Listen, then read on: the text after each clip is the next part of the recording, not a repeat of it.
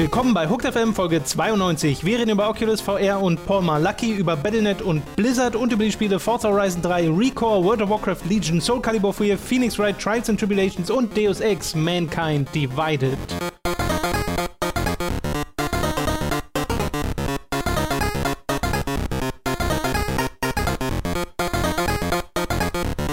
Robin, es ist es ist furchtbar. Ich äh, würde gerne, genau das würde ich gerne gerade ansprechen, aber es geht nicht, weil es, es, gab kein Formel 1 diese Woche. Wir können ein bisschen über Klassiker reden. Wie viele Zuschauer wir jetzt in diesem Moment gerade verlieren, die jetzt abschalten. Nein, Leute, bleibt dran, es wird auch so interessant. Wir können über das legendäre Regenrennen in Spa reden. 98 war es, glaube ich, als am Anfang alle gecrashed sind, Tom. Retro Formel 1 Podcast. Ja, ja das gab's, äh, das, das, das, macht voll viel Spaß, weil nämlich auf Sky lau, la, übertragen die manchmal einfach Klassikrennen mit dem Originalkommentar von damals. Und das ist super cool. Das ist wirklich mega, mega spannend und toll, diese Perspektive nochmal zu bekommen und gerade die Originalreaktion der. Ich würde gerade sagen, es klingt tatsächlich interessant, allein weil irgendwie altes Fernsehen zu sehen ist immer ja, interessant. Stimmt. Ja. Aber ähm, da bin ich jetzt. Kommt da noch alte Werbung? Nee, es ist ja Sky. Ja. ich weiß nicht, wie das vertraglich möglich wäre, einfach diese nicht mehr existenten Firmen, ja. die schon wegen Skandalen es nicht mehr gibt. Oh, zu Skandalen kommen wir heute noch. Äh, bevor allerdings, oder der erste Skandal ist, ich bin nächste Woche im Urlaub. Skandal! Diese Woche ja schon, ne? Äh, genau, ab Donnerstag, also im Livestream bist du dann schon. Da muss ich mir was ausdenken. Wir müssen A, da Tom, wir zwei müssen uns kurz einmal ganz wichtig merken, dass wir uns einmal so sechs bis sieben Stunden hinsetzen und die, das Streaming-Setup noch ja, einmal das, durchgehen. Das habe ich mir eh schon gedacht. Ich muss auch ein paar Sachen wegen Grafiken und so vorbereiten. Was wir aber ja. äh, vorproduzieren, ist zum Beispiel ein weiterer On-Topic-Podcast, der für Ach, die. Äh, für, also diese Woche Samstag erscheint ja für die meisten Leute der Feedback-Podcast, der nächste, weil wir mal wieder einen Feedback-Podcast gemacht haben. Den haben Patreon, 10 Dollar Patreon-Supporter schon am Samstag hören können. Und äh, die Woche die zwei Wochen darauf kommt dann in dieser gleichen Abstufung der nächste On-Topic-Podcast, den produzieren wir aber vor. Also da fällt jetzt nichts aus, weil ich im Urlaub bin oder sowas. Ja. Genau.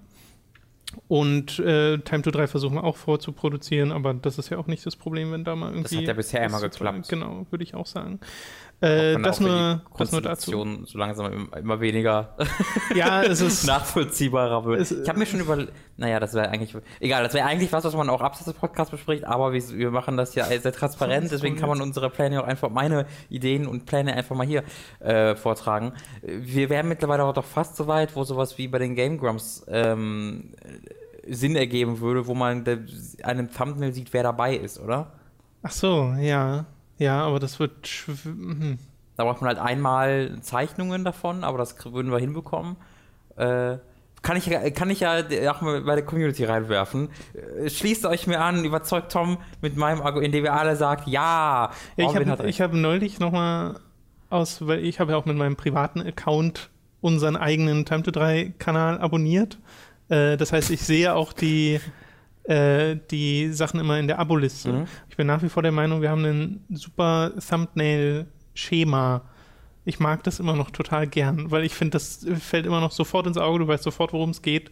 Das stimmt. Ja. Aber es, es, gibt halt nicht die Information. Du weißt nicht sofort, wer dabei ist. Man, das genau, das, das finde ich halt eine sehr wichtige Information. Hm. Äh, und ich, ich glaube, da könnte man drüber nachdenken. Hm. Drüber nachdenken äh, machen wir dann in Zukunft mal. Ja, ich, ich wollte nur direkt die, äh, die Unterstützung ja, ja, auf meiner Seite Merke ich schon. äh, wir fangen an mit den News und da gab es vor allem eine Sache in der letzten Woche äh, bezüglich Oculus VR und äh, vor allem den Gründer von der ganzen Oculus-Nummer und der Oculus Rift, nämlich Paul Malaki, der äh, laut einem Bericht von Daily Beast ein Supporter ist einer gewissen Gruppe namens Nimble America, einer, was ist das, eine Reddit- Gruppierung oder Internetgruppierung? Nee, nee, das ist eine richtige, also eine richtig existierende Organisation aus Leuten, die halt ähnliche Ziele haben wie äh, bestimmte Alt-Right-Gruppierungen im Internet und da ist er halt Vizepräsident. Genau, das ist eine Pro-Trump-Gruppe, deren, die sich unter anderem zum Ziel gesetzt haben, äh, Anti-Hillary Clinton-Memes und Hate Speech und sowas zu verbreiten, mhm. um halt den Leuten da draußen klarzumachen, hey, Hillary ist total doof, votet doch mal für Trump. So.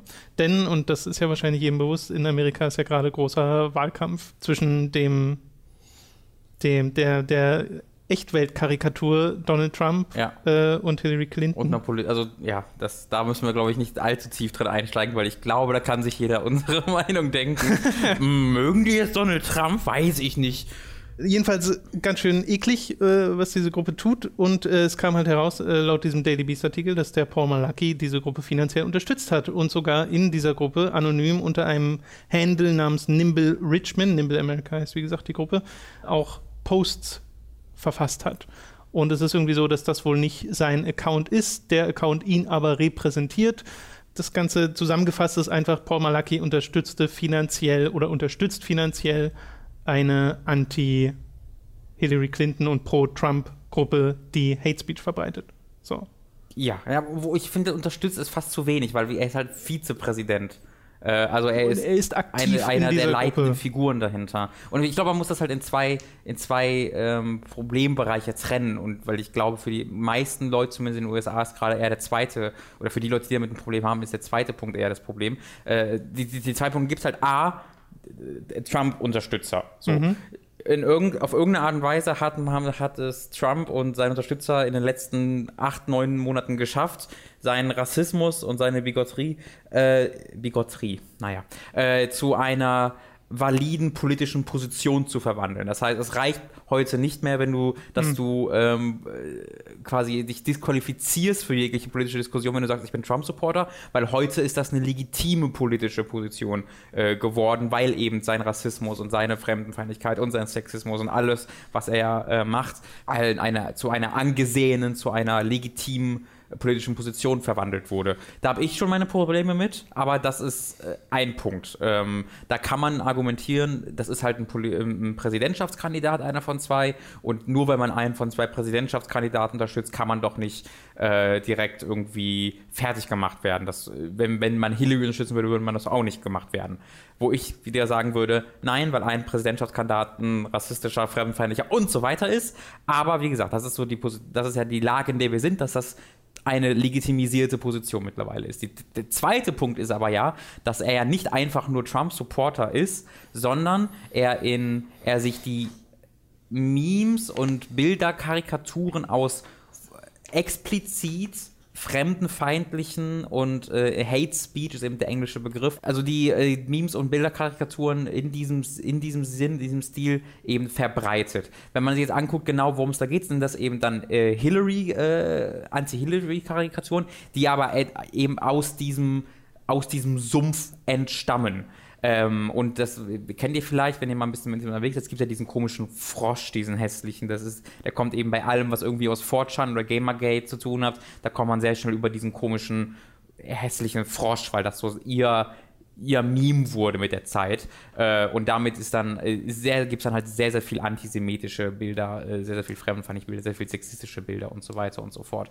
Äh, und in diesen Foren, also das ist halt namentlich The Donald of Reddit, das ist 4chan, das ist 8chan, ist er halt sehr, sehr aktiv dann unterwegs gewesen, äh, hat im Falle von The Donald dann gesagt, ey Leute, ich finde das hier super, was hier passiert, ich möchte euch da unterstützen, hat dann noch ein kleines Pamphlet verfasst, was, was ganz, ganz, ganz, ganz furchtbar ist, wo er eben, was im Grunde darauf äh, zurückführt, dass er halt sagt, ja, ich bin jetzt halt reich und die Leute mögen das nicht, nur weil ich reich bin und ich will dir zeigen, dass ich mit meinen Reichtümern Sachen verändern kann, wie zum Beispiel, indem ich hier diese Memes verbreiten kann in der Echtwelt über Plakate und so weiter und so fort.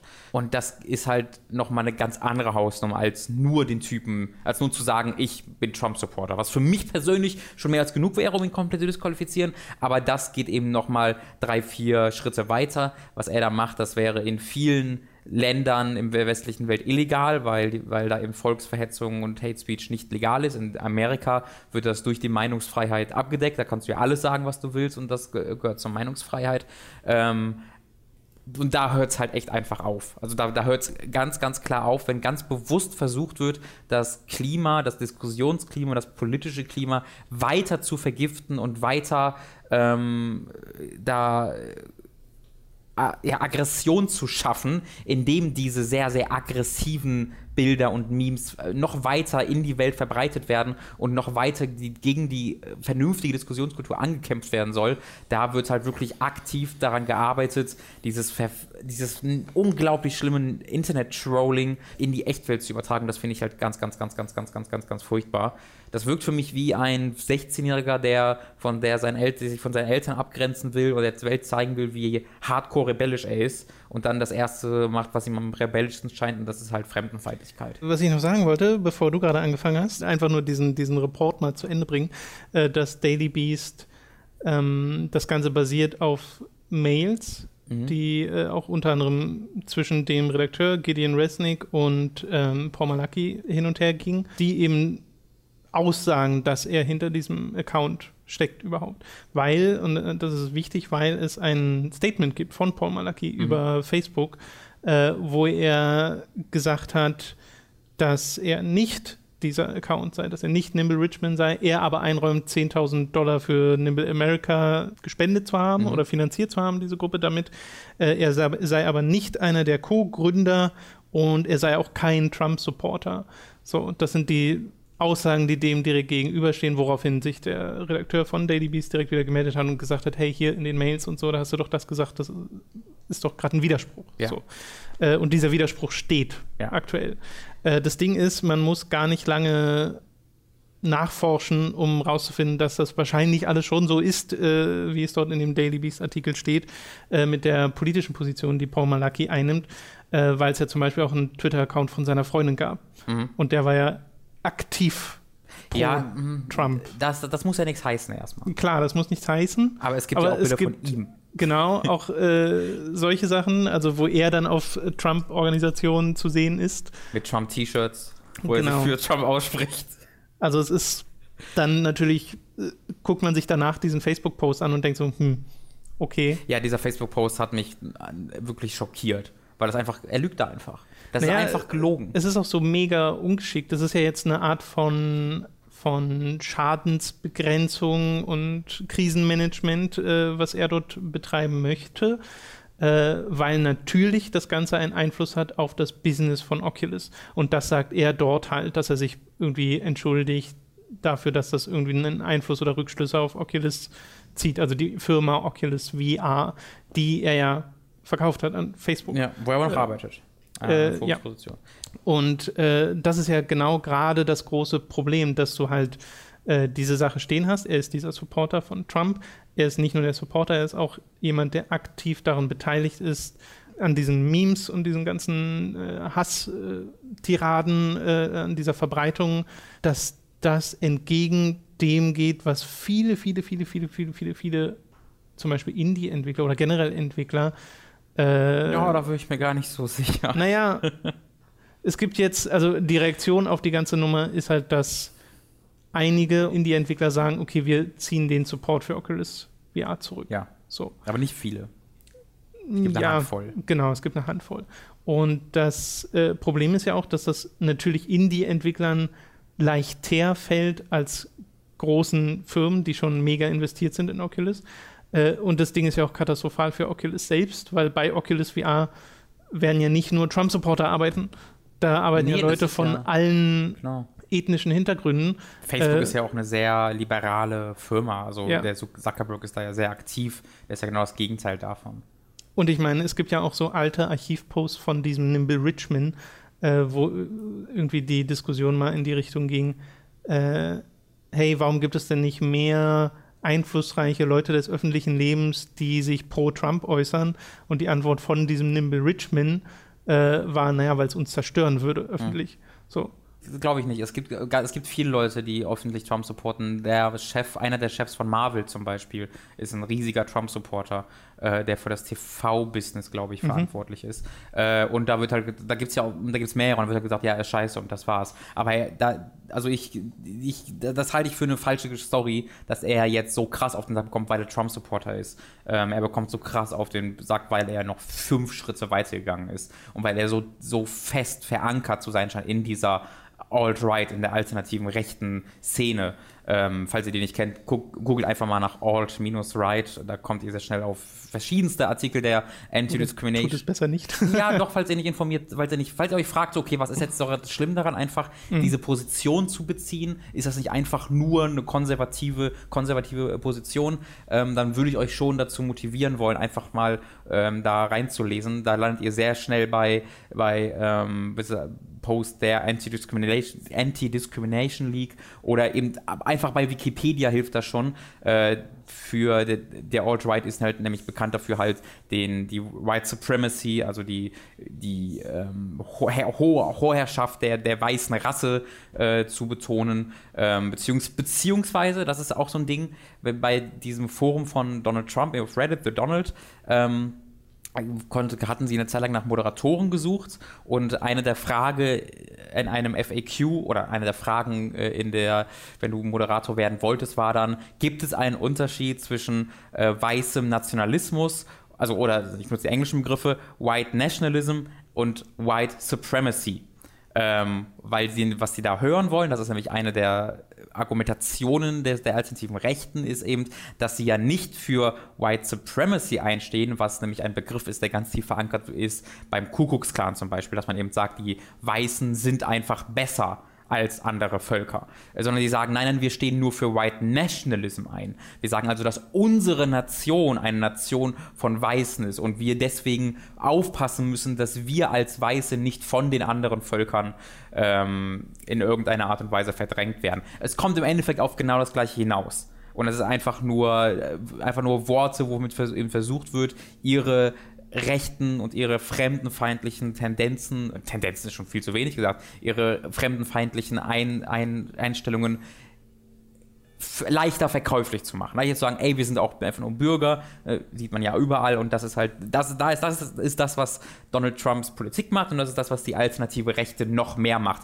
Die alternative Rechte ist im Grunde das, was Donald Trump macht, ohne so zu tun, als ob man wirklich einfach nur ganz normal konservativ ist, sondern sie gehen schon noch zwei, drei Schritte weiter. Und das ist eben das, wofür Parmalaki nicht nur einsteht, sondern wo er aktiv daran arbeitet, dass das weiter in die Welt hinausgetragen wird. Das finde ich ja immer so witzig, wenn wir von außen uns die Sache in Amerika anschauen, dann ist das ja so ein, man kneift immer so die Augen zusammen und fragt sich, wie kann das denn passieren? Ja. Äh, weil jeder braucht ja nur zwei Sätze von Donald Trump hören, um zu wissen, was das für ein Typ ist. Ja. Und dass man den nicht an der Spitze seines seines Landes haben wollen würde.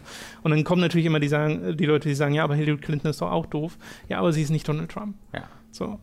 Ja, es ist halt leider Gottes die, so diese Erkenntnis, dass, die, dass äh, diese Hoffnung von wegen, ja, dieses ganze Rechte, das sind doch immer ältere Leute und das stirbt ja irgendwann aus und das wird dann weniger, dass das eben ein Wunschgedanke ist, weil der, die alternative Rechte eben vor allen Dingen aus sehr jungen, internetaffinen Menschen besteht, die eben sich dieses Internet zunutze machen. Das ist halt jetzt die neue, hippe, coole Bewegung in den Vereinigten Staaten. Ähm, und die, wo, wenn du rebellieren willst, bist du ja Teil der, der, alternativen Rechte. Das ist die einfachste Lösung dafür. Äh, und das ist halt wirklich ziemlich, ziemlich bitter zu sehen. Ja, und Übrigens, das kann ja auch nur zu einer, wie du schon sagtest, in Anführungszeichen legitimen Position werden, weil es so viele sind. Genau. Sonst ginge das ja gar nicht. Ich wollte noch mal kurz zurück zu dem äh, Zusammenhang mit Parmalaki und Oculus kommen, weil äh, auch erwähnenswert der, ach, ich kann den Namen nicht genau aussprechen, aber derjenige, der auch damals bei Gamergate eine der aktivsten Führungspersonen war und jetzt eben eine der aktivsten Führungspositionen des Alt-Right, der Alt-Right-Bewegung, ist halt dieser Milo. Äh, den Nachnamen kann ich leider ja, nicht aussprechen. Jan, Einer der so. absolut verachtungswürdigsten Menschen, die ich kenne äh, ein von Anfang bis Ende. Also ist, du kannst ein, du musst fünf Sekunden in irgendwas reingucken, was er geschrieben hat, produziert hat. Das ist ähm, das ist, das sagt so viel über die, über die aktuelle gesellschaftliche Lage aus, dass dieser Mensch in irgendeiner Art und Weise Gehör findet. Das ist absolut furchtbar.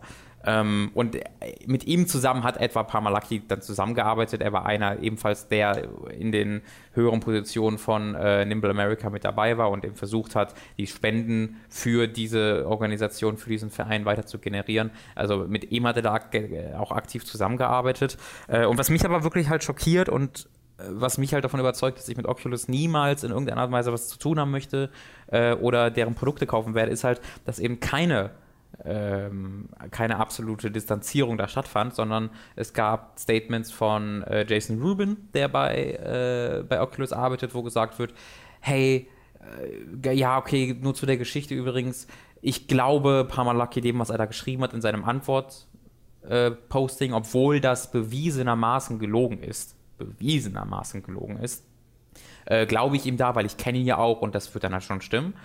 Sache gegessen. Und dann der Oculus CEO, der gesagt hat, ja, wir bei Oculus ähm, akzeptieren jegliche politische Einstellungen und äh, diskriminieren da nicht und äh, wir stimmen ihm da nicht überein, aber wir werden, aber wir wollen da eben auch nicht mehr gegen sagen.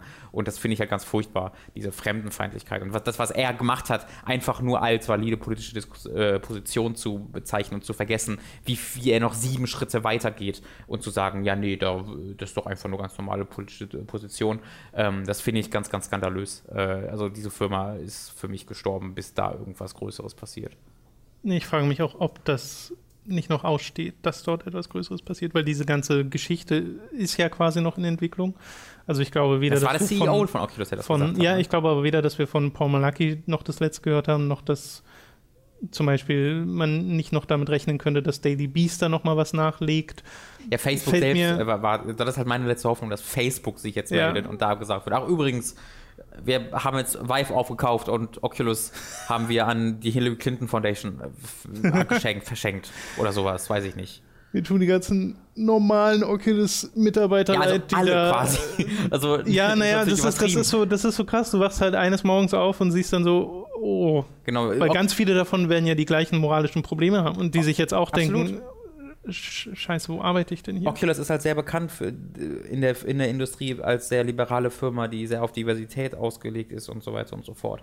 Ähm, und genau deswegen sind ja viele Entwickler so komplett oder Leute in der Industrie ähm, so komplett entsetzt davon. Ich habe so ein Video gesehen von einem Indie-Entwickler, der an H3 VR arbeitet. Das ist so ein auf Steam auch sehr, kam sehr gut an. Das hat so einen, einen recht langen Namen, wo dreimal das, der Buchstabe H vorkommt. Okay. Äh, ich weiß leider nicht mehr, was es war. Es, es wirkt wie so ein Comedy-Ding. Ja. Äh, jedenfalls hat der in seinem Devlog halt auch gesagt, wie enttäuscht er davon ist und wie äh, er halt von Anfang an Oculus supported hat und sowas.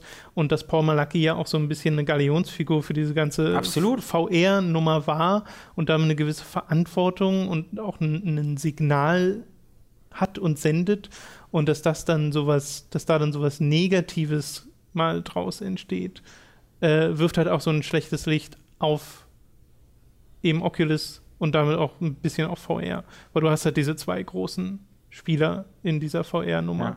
Ja. Äh, oder naja, drei, wenn man Sony jetzt noch dazu zählen will, aber äh, das, das tut dem Ganzen nicht gut. Ich bin da sehr gespannt, ob da sich noch irgendwas entwickelt, von wegen, dass sich noch mehr Leute da distanzieren. Äh, ich kann mir aber vorstellen, dass es halt gerade größeren Firmen, die da schon Millionen investiert haben, ein bisschen schwerfällt zu sagen, okay, nee, das machen wir jetzt nicht. So. Klar. Also bei, von Insomniac kam ja auch schon so ein Statement, was war, ja, schade. Punkt.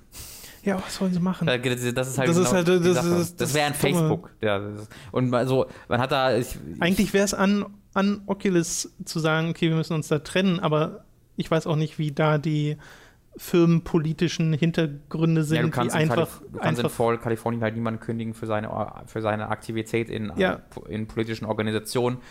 Wie gesagt, ich glaube halt, das geht noch drei Schritte weiter, deswegen äh, würde es mich sehr wundern. Oder in, in solchen Fällen wird ja eigentlich gesagt: so, Digga, ähm, du versaust uns unsere PR, du musst bitte zurücktreten, freiwillig. Genau. So, und dann wird das halt irgendwie gemacht, dann bekommt er noch eine Abfindung und dann ist er raus. Ähm, ist es, äh, ich, ich, ich war wirklich richtig traurig. Ich war wirklich, das hat mich tatsächlich irgendwie ein, zwei Tage richtig beschäftigt und so, wo ich mir aufgemacht habe, gelesen, bitte was? Weil mir das so wieder klar gemacht hat, wie stark diese Bewegung und diese Ansichten verankert sind in der Gesellschaft und auch vor allen Dingen in der Tech-Industrie. Äh, durch, also Gamergate ist ja da das, aktu das, das offensichtlichste Beispiel, wie stark eben die Kultur, der ich mir, diese Gaming-Kultur, der ich mir auch zuschreibe, damit überlappt. Und das macht mich halt mega, mega traurig mal wieder. Und das hat mich auch damit, also deswegen habe ich auch so viel darüber geschrieben und gezweetet, weil ich mir wirklich so einen dicken Hals davon bekomme und dachte, meine Fresse, wie kann das in irgendeiner Art und Weise akzeptiert werden? Ja. Gut, noch irgendwas dazu? Nö, ich glaube, wir haben genug dazu geredet, aber das muss, muss man auf jeden Fall mal ansprechen. Ja. Äh, ich weiß, einigen Leuten wird das nicht gefallen, dass man über Politik spricht, aber ähm, da kann man das nicht ja. immer nun mal einfach voneinander trennen. Ich wollte also sagen, das ist ja, das passiert ja jetzt nicht allzu häufig, dass äh, so krass aktuelle politische Geschehnisse sich ja. kreuzen mit dem äh, dem, dem Alltag der News- und Tech-Industrie genau. und Games-Industrie. Über Gamergate haben wir ja genauso gesprochen. Das war genau das, war genau das gleiche Alt-Right-Movement, über das wir damit eben gesprochen haben. Also wenn das eben ja, äh, sich, überlappt, dann muss man da, finde ich, auch drüber sprechen, gerade wenn es so ein Thema ist, wo jetzt viel Falschinformationen verbreitet ja. werden und viel gesagt wird, ja, mein Gott, ist doch nur eine konservative Ansicht, was soll denn? Ja, naja, unsere Position dürfte da, glaube ich, niemanden überraschen, aber Links sollte man trotzdem mal Mensch. gesagt haben, dass man äh, Verbreitung von Hass und Rassismus und so weiter ganz doll doof findet. Ja. Äh, machen wir weiter mit der zweiten News. Ähnlich äh, umwerfend. Battlenet heißt bald nicht mehr Battlenet. Battlenet heißt jetzt Gaming for Trump. Oh nein. Äh, also Battle.net gibt es ja nun schon, den Begriff gibt es schon seit 1996. Äh, als Diablo gelauncht ist, hat das Blizzard parallel als Service mitgelauncht. Und jetzt sagt Blizzard, nee, wir wollen aber nicht mehr, dass das Battle.net heißt. Wir geben dem aber auch keinen richtigen neuen Namen oder sowas. Äh, der Grund dafür, dass sie sagen, okay, Battle.net ist jetzt ein Begriff, den sie nicht mehr verwenden, ist, dass es ab und zu mal zu Verwirrung führte, weil es ein komplett separater Begriff ist. Da ist kein Blizzard drin oder irgendeine Form von äh, Blizzard-Marke. Und weil die Services, die Battle.net liefert, äh, nicht mehr so was krass Besonderes sind. Also sie haben es nicht so ausgedrückt, aber im Endeffekt kann man es so sagen, es ist halt nichts so krass eigenständiges, Neues und herausstellenswertes mehr. Deswegen, Hast du schon immer Battle.net genannt? Äh, ne, ich sag manchmal Battle.net, manchmal sage ich Battle.net. Okay. Ist unterschiedlich. Ich kenne sonst Battle.net. Äh, und das sind alles so Gründe, weshalb sie sagen, no, nö, das äh, heißt dann einfach nicht mehr Battle.net. Wir nennen es jetzt intern äh, Blizzard Tech. Und das war's. Ja. Okay. Ja, sie haben halt verschiedene Punkte. Sie haben halt dieses Blizzard Streaming da drin und Blizzard hast du nicht gesehen. Also deren einzelnen Funktionen in diesem Launcher haben jetzt eigene Namen und dieser Launcher hat ganz nicht. Ist ein bisschen komisch, dass sie dem Launcher ganz jetzt keinen Namen mehr geben, aber ich meine, ist jetzt auch nicht so weird, weil wenn du auf, weiß, weiß ich nicht, also nicht jeder Launcher hat ja so einen eigenen Namen auch. Ähm, ja, naja, es ist ja auch nicht, eigentlich nicht nur der Launcher, es gab ja auch die Website Battle.net, aber hm. das ist im Endeffekt die Blizzard Seite, wo du zu den verschiedenen Spielen kommst. Es, gab, die, es gab die Webseite Battle.net. Ja, ja. So, das, das, hast du Battle.net gesagt. Aber die Website ist ja Battle.net. Ach so. Darauf wolltest du hinaus. äh, die wird es auch weiterhin geben. Also ich schätze mal, die Domain wird Blizzard nicht ja, das aufgeben. Ich auch Aber den Namen gibt es dann nicht mehr. Und ich wähle für Dota 2. Was komisch ist, weil ich äh, bin das so gewohnt, seitdem seit ich mich mit Videospielen beschäftige, gibt es Battle.net. Äh, und jetzt nicht mehr. Nicht, nichts Schlimmes, aber doch irgendwie ganz witzig. Und das soll schon gewesen sein. Aber ich, hat man den Namen irgendwo gesehen bei, bei dem Launcher? Ich glaube schon. Ja? ja. Ich glaube schon. Irgendwo in der Ecke oder so. Na gut, und das Icon war halt auch Battlenet, ne? Ja, und das heißt ja, hieß ja dann auch so. Stimmt, ja, du hast recht, ja. Also, ja. Äh, gut, so viel dazu. Kommen wir zu den Spielen, die wir diese Woche gespielt haben. Angefangen mit. Machen wir den Übergang von Battlenet? Was kann man über Battlenet spielen? Unter anderem. Nein, ha. nicht das. Nein, nicht das. Ja. World of Warcraft. Legion. Okay. Ich habe immer noch sehr wenig Legion gespielt äh, in den letzten zwei Wochen. Ich habe jetzt ein paar mehr World Quest gemacht und so, aber. Äh, ich dachte, bei, ich hatte dich verloren. bei, äh, bei mir ist es ja so, dass ich den ganzen Story-Stuff mit Dani zusammenspiele und mhm. Dani ist zum Beispiel äh, jetzt gerade sehr absorbiert von dem neuen Ace Attorney. Mhm. Äh, deswegen hat sich das einfach kaum ergeben. Ich habe dann solo ein paar World Quests gemacht und das war's. Okay. Ja, ich glaube, ich bin jetzt so weit, wie ich kommen werde bei Legion. Deswegen wäre es, glaube ich, für mich halt schon so groß, ziemlich ein Fazit. Mhm. Äh, ich habe halt nur die Gebiete, die fünf Story-Gebiete, ne, vier? Vier. Fünf, die du frei aus vier das und Surama. Surama ist das fünfte. Okay. Ja. Also habe ich die vier Story-Gebiete gemacht äh, und die Class Hall Quest auch äh, recht, relativ weit. Ich bin jetzt wieder da bei der Crossroll, wo ich einfach nur fünf oder vier oder sowas ähm, dieser Missionen erledigen muss, dieser Facebook-Minispielchen. Ähm, Und ähm, bin jetzt in, bin halt in Surama und habe mich da eigentlich darauf gefreut, dann die Story mit den äh, fünf Artefakten zu Ende zu bringen. Werde ich allerdings wahrscheinlich nie machen, weil äh, aus irgendeinem Grund muss ich jetzt in Surama Ruffarm, um das machen zu können. Also Surama ist ein komplett anderes Gebiet als die, als die ersten vier. Während die ersten vier, da hast du ja Questgebiet, Quest, Quest, Quest, Quest und von die eine Quest leitet sich zur nächsten Quest und dann bist du irgendwann mit dem Ding fertig. Und du kommst auch über so eine Quest bei, in Surama rein und die, das geht dann auch eine Weile, dass du eine Quest-Chain hast, die äh, auch Spaß macht und eine ganz coole Geschichte erzählt. Und irgendwann halt, ist sie halt weg.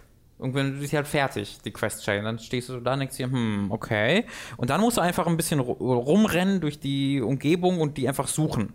Äh, und da kannst du dann schon nochmal drei, vier Quest-Chains finden, was ich schon doof fand, weil warum? Das hat einen Grund eigentlich, dass Blizzard ja nicht mehr macht, dass sie einfach Quest-Chains irgendwo in der Welt versteckt äh, und du einfach blind rumrennen musst, bis du das Ausrufezeichen auf dem Minimap findest. Aber so ist es jetzt. Also das, ich habe da nicht nur irgendwas verpasst, sondern so funktioniert Surama tatsächlich, dass du einfach durch die Welt rennen musst und die Quest-Chains finden musst.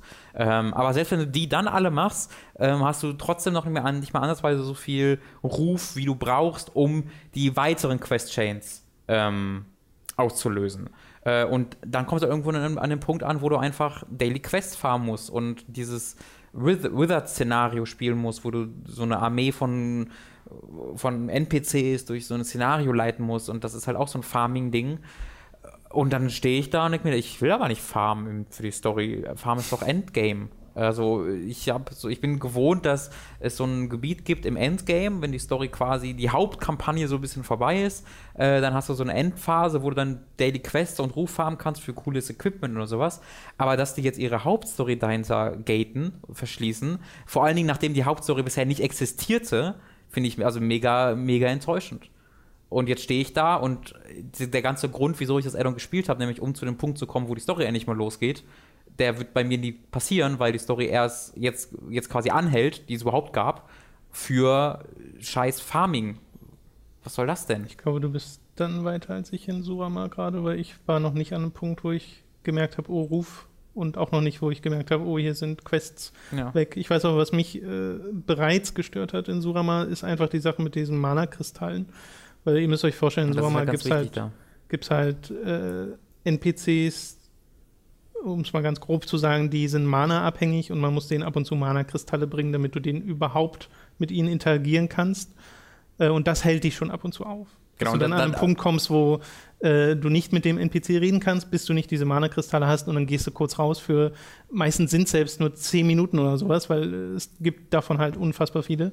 Äh, und dann gibst du denen die Mana-Kristalle und dann hat sich's wieder. Aber es ist trotzdem so ein Stopgap. Also darum dreht halt, halt dieses stehen. ganze Gebiet, äh, weil du schaltest dann halt äh, Quests oder machst dann halt Quests, wo du so Leylines finden musst, wo also einfach irgendwelche Terminals sind und um die auszulösen brauchst du irgendwie 400 Mana und dann musst du Teleporter aktivieren in der ganzen Surama und das kostet dann wieder 300 Mana und dann findest du mehr NPCs, für die du Mana geben musst und dann mit der Zeit bekommst du Upgrades, dass du mehr Mana halten kannst und mit dann kannst du mehr. Mana benutzen und mit diesem Mana musst du einen neuen Ruf. Also es ist halt so ein, genau dieser Farming und äh, Ruf-Farming-Zyklus, der bei so einer MMO gerne mal im Endgame ja. vorkommt, nur dass es hier halt einfach Teil des, der Hauptgeschichte naja, Ich glaube, der Unterschied ist ein bisschen bei Warlords of Trainer hattest du ja diese ganze Geschichte mit den Orc-Clans und einen, im Endeffekt zwei Konflikte. Einmal den mit Garrosh Hellscream und der wurde halt innerhalb dieser normalen Questketten ja. gelöst und hatte dann ein Finale ja. und das war dann diese Story. Ja. Äh, war natürlich eigentlich nicht die große Hauptstory, weil das ist das mit äh, Guldan und so weiter gewesen. Und das wurde dann halt in Tanan Jungle später gemacht und in den Raids und ja. so weiter. Äh, und diese Teilung hast du halt dieses Mal nicht. Beziehungsweise, ja, vielleicht ein bisschen, wenn du die einzelnen Stories der vier großen Gebiete in den Broken Isles als die eine Story siehst und dann das drumherum als das nächste. Und das ist das, was man jetzt macht. Also quasi ist das Surama schon das Äquivalent zu Tanan Jungle aus dem vorherigen ja. Add-on, scheint mir zumindest ja, so, weil es eben Mechaniken hat, die sich viel mehr nach MMO anfühlen als alles, was du bis davor gemacht hast, äh, weil es eben darauf ausgelegt ist, dass du das eben nicht an einem Abend irgendwie wegspielst, sondern es soll dich eine Weile halten. Äh, und äh, du bekommst ja auch in deiner Class Hall irgendwann diese Quest, mache 30 World Quests. Genau, die habe ich um, gerade erledigt. Um weiterzukommen und da ja. bin ich ja gerade bei der Hälfte. Äh, und das ist halt auch so ein typisches MMO-Ding, wo sie dir sagen, hey, hier, mach erstmal das. Und genau. dann bist du halt eine Weile beschäftigt. Die World Quest an und für sich finde ich ganz nett bisher, weil sie dich so wirklich quer um die Welt schicken und auch dieses dieser Reward-Zyklus aus Gear und Artefakt-Power und was du da alles bekommst, das fand ich da ganz nett, zumindest noch, aber ich habe ja kaum welche gemacht ja, bisher. Das ja auch schnell äh, ich wollte gerade sagen, dass äh, ich sehe schon, wie das halt äh, auch eine Grind-Mechanik ist, aber das ist halt inhärent zu diesem ja. Genre und ich mag halt an und für sich, dass sie zumindest versucht haben, einen Weg zu finden, wie man kontinuierlich und man kriegt ja auch zum Beispiel Ruf dadurch, äh, Sachen grindet oder Artefakt-Power, äh, um seine Waffe aufzurüsten, die einen nicht nur auf ein Gebiet begrenzt, sondern du gehst überall nochmal hin. So. Hm. Also das finde ich zumindest im Ansatz nicht schlecht. Ob sich das auf Dauer bei mir, äh, ob mich das auf Dauer motivieren kann, keine Ahnung. Ja, diese World, World Quests sind halt größtenteils recycelte Quests, die du schon gemacht hast, die ja. du nochmal machen ja, kannst, oder halt die stumpfsten. Also immer wenn ich in ja, Valchara lande... Bonus-Objectives teilweise, die du einfach dann in veränderter Form nochmal machst. Ja, und, oder halt in Waldstadt, immer wenn ich in Waldstacher lande, dann ist es halt, ey, hier sind, liegen 10 Nüsse, ne, 15 Nüsse rum und du musst ja, 10 Eichhörnchen fangen, was ja das stumpfeste Klick, das Icon-Ding an ist. Ähm,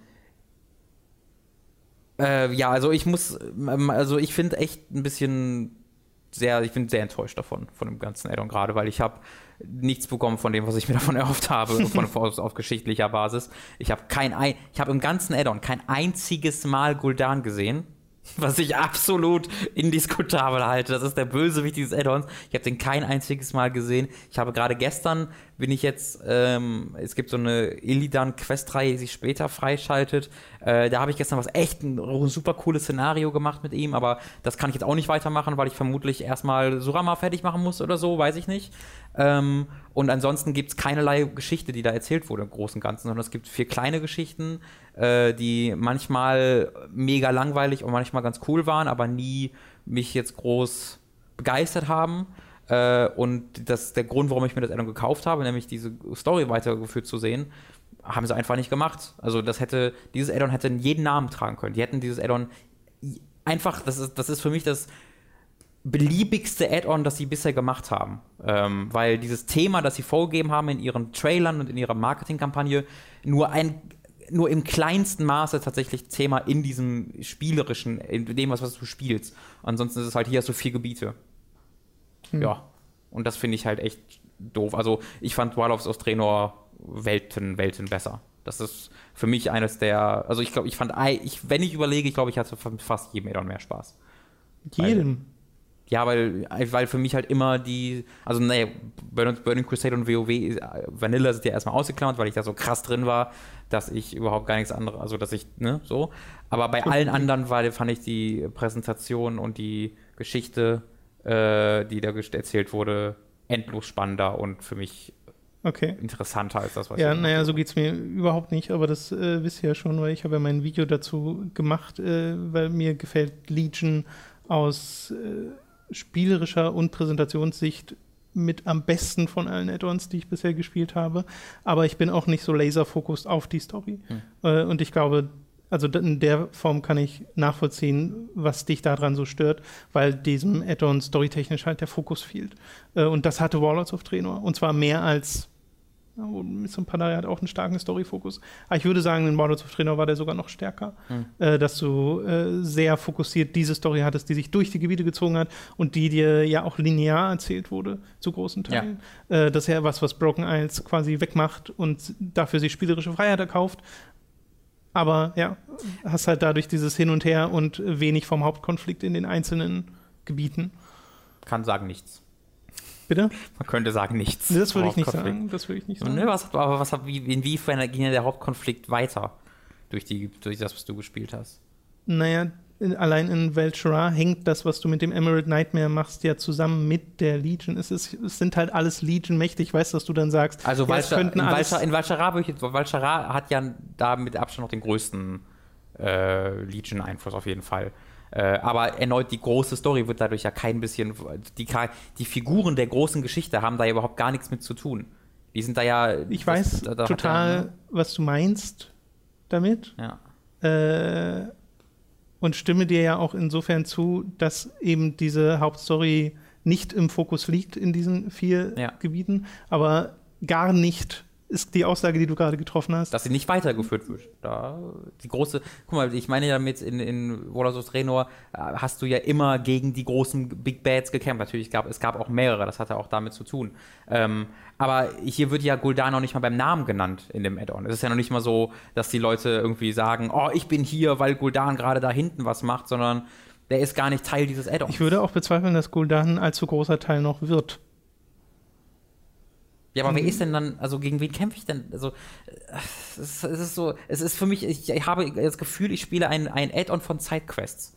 Ich habe das Gefühl, hier wurden nur Sidequests gemacht und die in einem Rollenspiel und die Hauptstory wurde einfach, wurde einfach fallen gelassen. Also, nee, du weißt ja, was ich meine. Ich weiß, was du meinst. Ich glaube, das, das, das, kann man, das, das kann man da auch beilegen. Äh, ansonsten reden wir, glaube ich, nur ein bisschen aneinander vorbei. Ich finde, was ich aber auch erwähnt will, ich finde es halt auch spielerisch nicht so stark wie die vergangenen Addons, weil mich die Class Hall wirklich nervt. Ähm, vor allen Dingen mit seinem mit ihrem Resource Management. Äh, du, in diesem Teil hat man, also in der in Worlds of Draenor konnte ich die die, die Garrison einfach ignorieren und habe ich auch größtenteils ignoriert. Die hatte für mich keine Bewandtnis. Äh, in Legion ist die Class Hall, die ja die Rolle der, der, äh, der Garrison einnimmt, sehr viel prominenter platziert in der Geschichte auch mit einer hm. Äh, Class-Campaign ja, und so weiter. Und es ist immer mal wieder auch nötig, diese Facebook-Missionen zu erledigen in deiner Class Hall, um die Story weiterzuführen. Ähm, und deswegen war, willst du dann natürlich auch deine Helden, von denen du jetzt äh, auch ein bisschen weniger hast als noch in, äh, in World of Draenor und wo du auch noch fünf aktiv äh, beschäftigen kannst. Deswegen willst du die dann auch weiterleveln, damit sie dafür bereit mhm. sind, wenn du sie auf diese Mission schicken musst. Das heißt, du hast im Spiel Gründe, warum du dich darauf immer mal wieder fokussieren musst oder es zumindest nie ignorieren kannst. Und dann musst du dich auch gleichzeitig darauf äh, fokussieren, dass die, äh, diese Ressource, die Order Resources, mit denen die du ausgeben musst, um ähm, die dann wegzuschicken und um auch alles andere in deiner Klassenhalle zu machen, da musst du dann wirklich aktiv hinterher sein und die sammeln, weil du ansonsten zu wenig hast, besonders eben, wenn du ein bisschen später im Spiel dabei bist. Äh, und deswegen musste ich dann mich auf die World Quest immer mal wieder konzentrieren, weil das so ziemlich die einzige große Quelle ist für Order-Ressourcen im späteren Spiel, wenn ich eigentlich die Hauptstory machen wollte. Ähm, und da frage ich mich halt, was das soll, weil naja, ich, ich glaube, ich glaube, der Grundkonflikt ist, woran hast du Spaß in World of Warcraft? Ja. An der Hauptstory. Ja. Und an Story Quests. Ja. Und das ist nicht der Fokus von World of Warcraft. Es war auf jeden Fall der, der Fokus von Worlds of Draenor. Und das war auch der Fokus von Mists of Pandaria. Mhm. Und, als der, und, und, dann, wenn dieser Fokus eben abgeschlossen wurde, dann kamen die ganzen anderen Mechaniken. Was sie jetzt gemacht haben, ist die ganzen anderen Mechaniken, die mir keinen Spaß machen und die ich für die großen Schwachpunkte des MMO-Genres halte, ich persönlich, ich weiß, ist meine Einstellung, dass sie die eben jetzt gemischt haben mit dem, was ich mag an WoW. Äh, und das ist halt für mich ein großer, großer, großer Stimmungskiller tatsächlich, leider Gottes. Ja, muss man gucken. Äh, ich hoffe, Legion war da eine Ausnahme. Ich hoffe, ab nächstem Addon gehen sie da eher wieder zurück zu dem, was sie durch Mists of Pandaria und äh, äh, äh World of Draenor geschafft haben. Das ist für mich der erste Rückschritt, Rückschritt den Addon gemacht hat. Ich hatte bei jedem Addon bisher so das Gefühl, wow, das ist ja besser, besser, besser, besser. Mhm. Und das war das erste Mal, dass ich sage, oh, ja, da fühle ich mich jetzt unangenehm an ältere Zeiten. Ich will noch Surama weiter in beziehungsweise fertig spielen. Wie gesagt, bin dazu ja. sehr wenig gekommen und dann auch noch mehr World Quest machen und auch mal die Dungeons noch ein bisschen mehr machen. Ich kenne zwar inzwischen alle Dungeons im normalen Modus, aber habe zum Beispiel noch nicht mal angefangen mit Heroic Stuff. Äh, unsere Gilde ist übrigens ganz gut dabei gerade. Also die machen auch die Heroic und gehen dann, glaube ich, demnächst Mythic an. Ich weiß gar nicht, mhm. was der aktuelle Status ist. Krass. Aber falls ihr Bock habt, äh, mit der Hooked-Gilde zu spielen, im Forum gibt es einen Thread, da stehen die Leute, bei denen man sich melden kann, äh, um eine Einladung zu bekommen. Ähm, da geht gerade ein bisschen was. Ja, das muss ich ja meinem Bruder erzählen, weil der hat auch gefragt, aber der wusste, ich wusste halt nicht, ob das wirklich eine, weil der will ja auch dann schon in Mythics gehen und sowas, deswegen.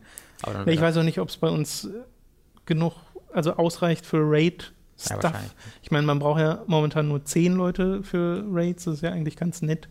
Äh, weiß ich aber gerade einfach nicht. Äh, ich bin da ja auch kaum in der Organisation drin. Ja, ja. Äh, das macht jemand anders da gerade in der Gilde, deswegen. Es kam irgendwie noch dazu, dass ich gestern und vorgestern zwei mega langweilige Dungeons aneinander gespielt habe, nämlich ähm, Darkwood Thicket hieß es, glaube ich, das ist das in Velchara, mhm. Äh, und Blackrook Hold.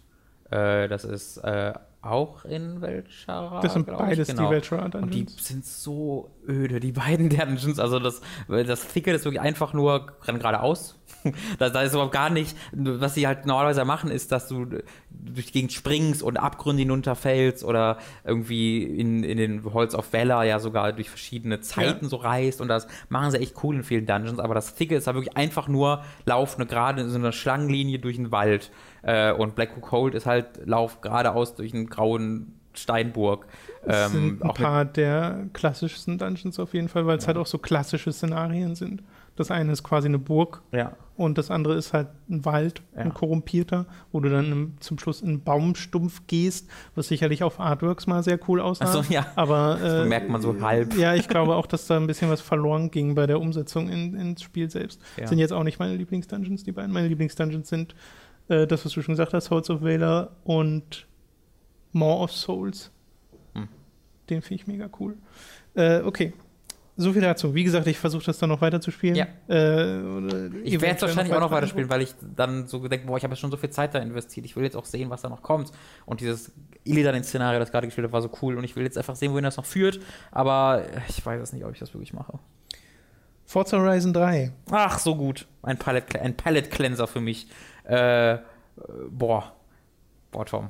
Ja, ich habe es im Stream gesehen, äh, würde es sehr gerne auch selbst spielen. Hoffe, dass wir noch einen Code bekommen. Wenn nicht, ja. muss ich mir das wohl mal irgendwie privat zulegen. Die, die Hooked-Gilde hat mittlerweile irgendwie 25, 30 Mitglieder die sogar. Gilde, die Forza die, Horizon-Gilde. Der Hooked Club. äh, also da sind es schon ganz cool, sind schon ganz gute Leute reingekommen, obwohl das wirklich alles Wie viele? nur 25, 30 sind. Das ist nicht schlecht. Äh, und das sind ja nur die Ultimate Edition Besteller, weil das Spiel ja erst am heute kommt. Ist heute der 27. Ja, dann kommt es heute ja äh, regulär raus für alle, die nicht 100 Euro für. Morgen, glaube ich, ist der 27. Morgen, okay. Also es kommt auf jeden Fall am 27. raus für alle Leute, die nicht 100 Euro für die Ultimate Edition ausgeben wollten. Äh, und dann hoffe ich, kommen ja vielleicht noch zwei, drei Leute dazu. Äh, und ich habe das wieder sehr, sehr aktiv gespielt äh, und es ist hervorragend. Ich habe in den Koop-Modus nochmal reingeguckt, der ja aktiviert war. Das heißt, da sagst du einfach, suche nach Koop-Modus, dann spielst du weiter und irgendwann sagt er dir, ich, ich habe eine Session gefunden, willst du beitreten? Sagst du ja.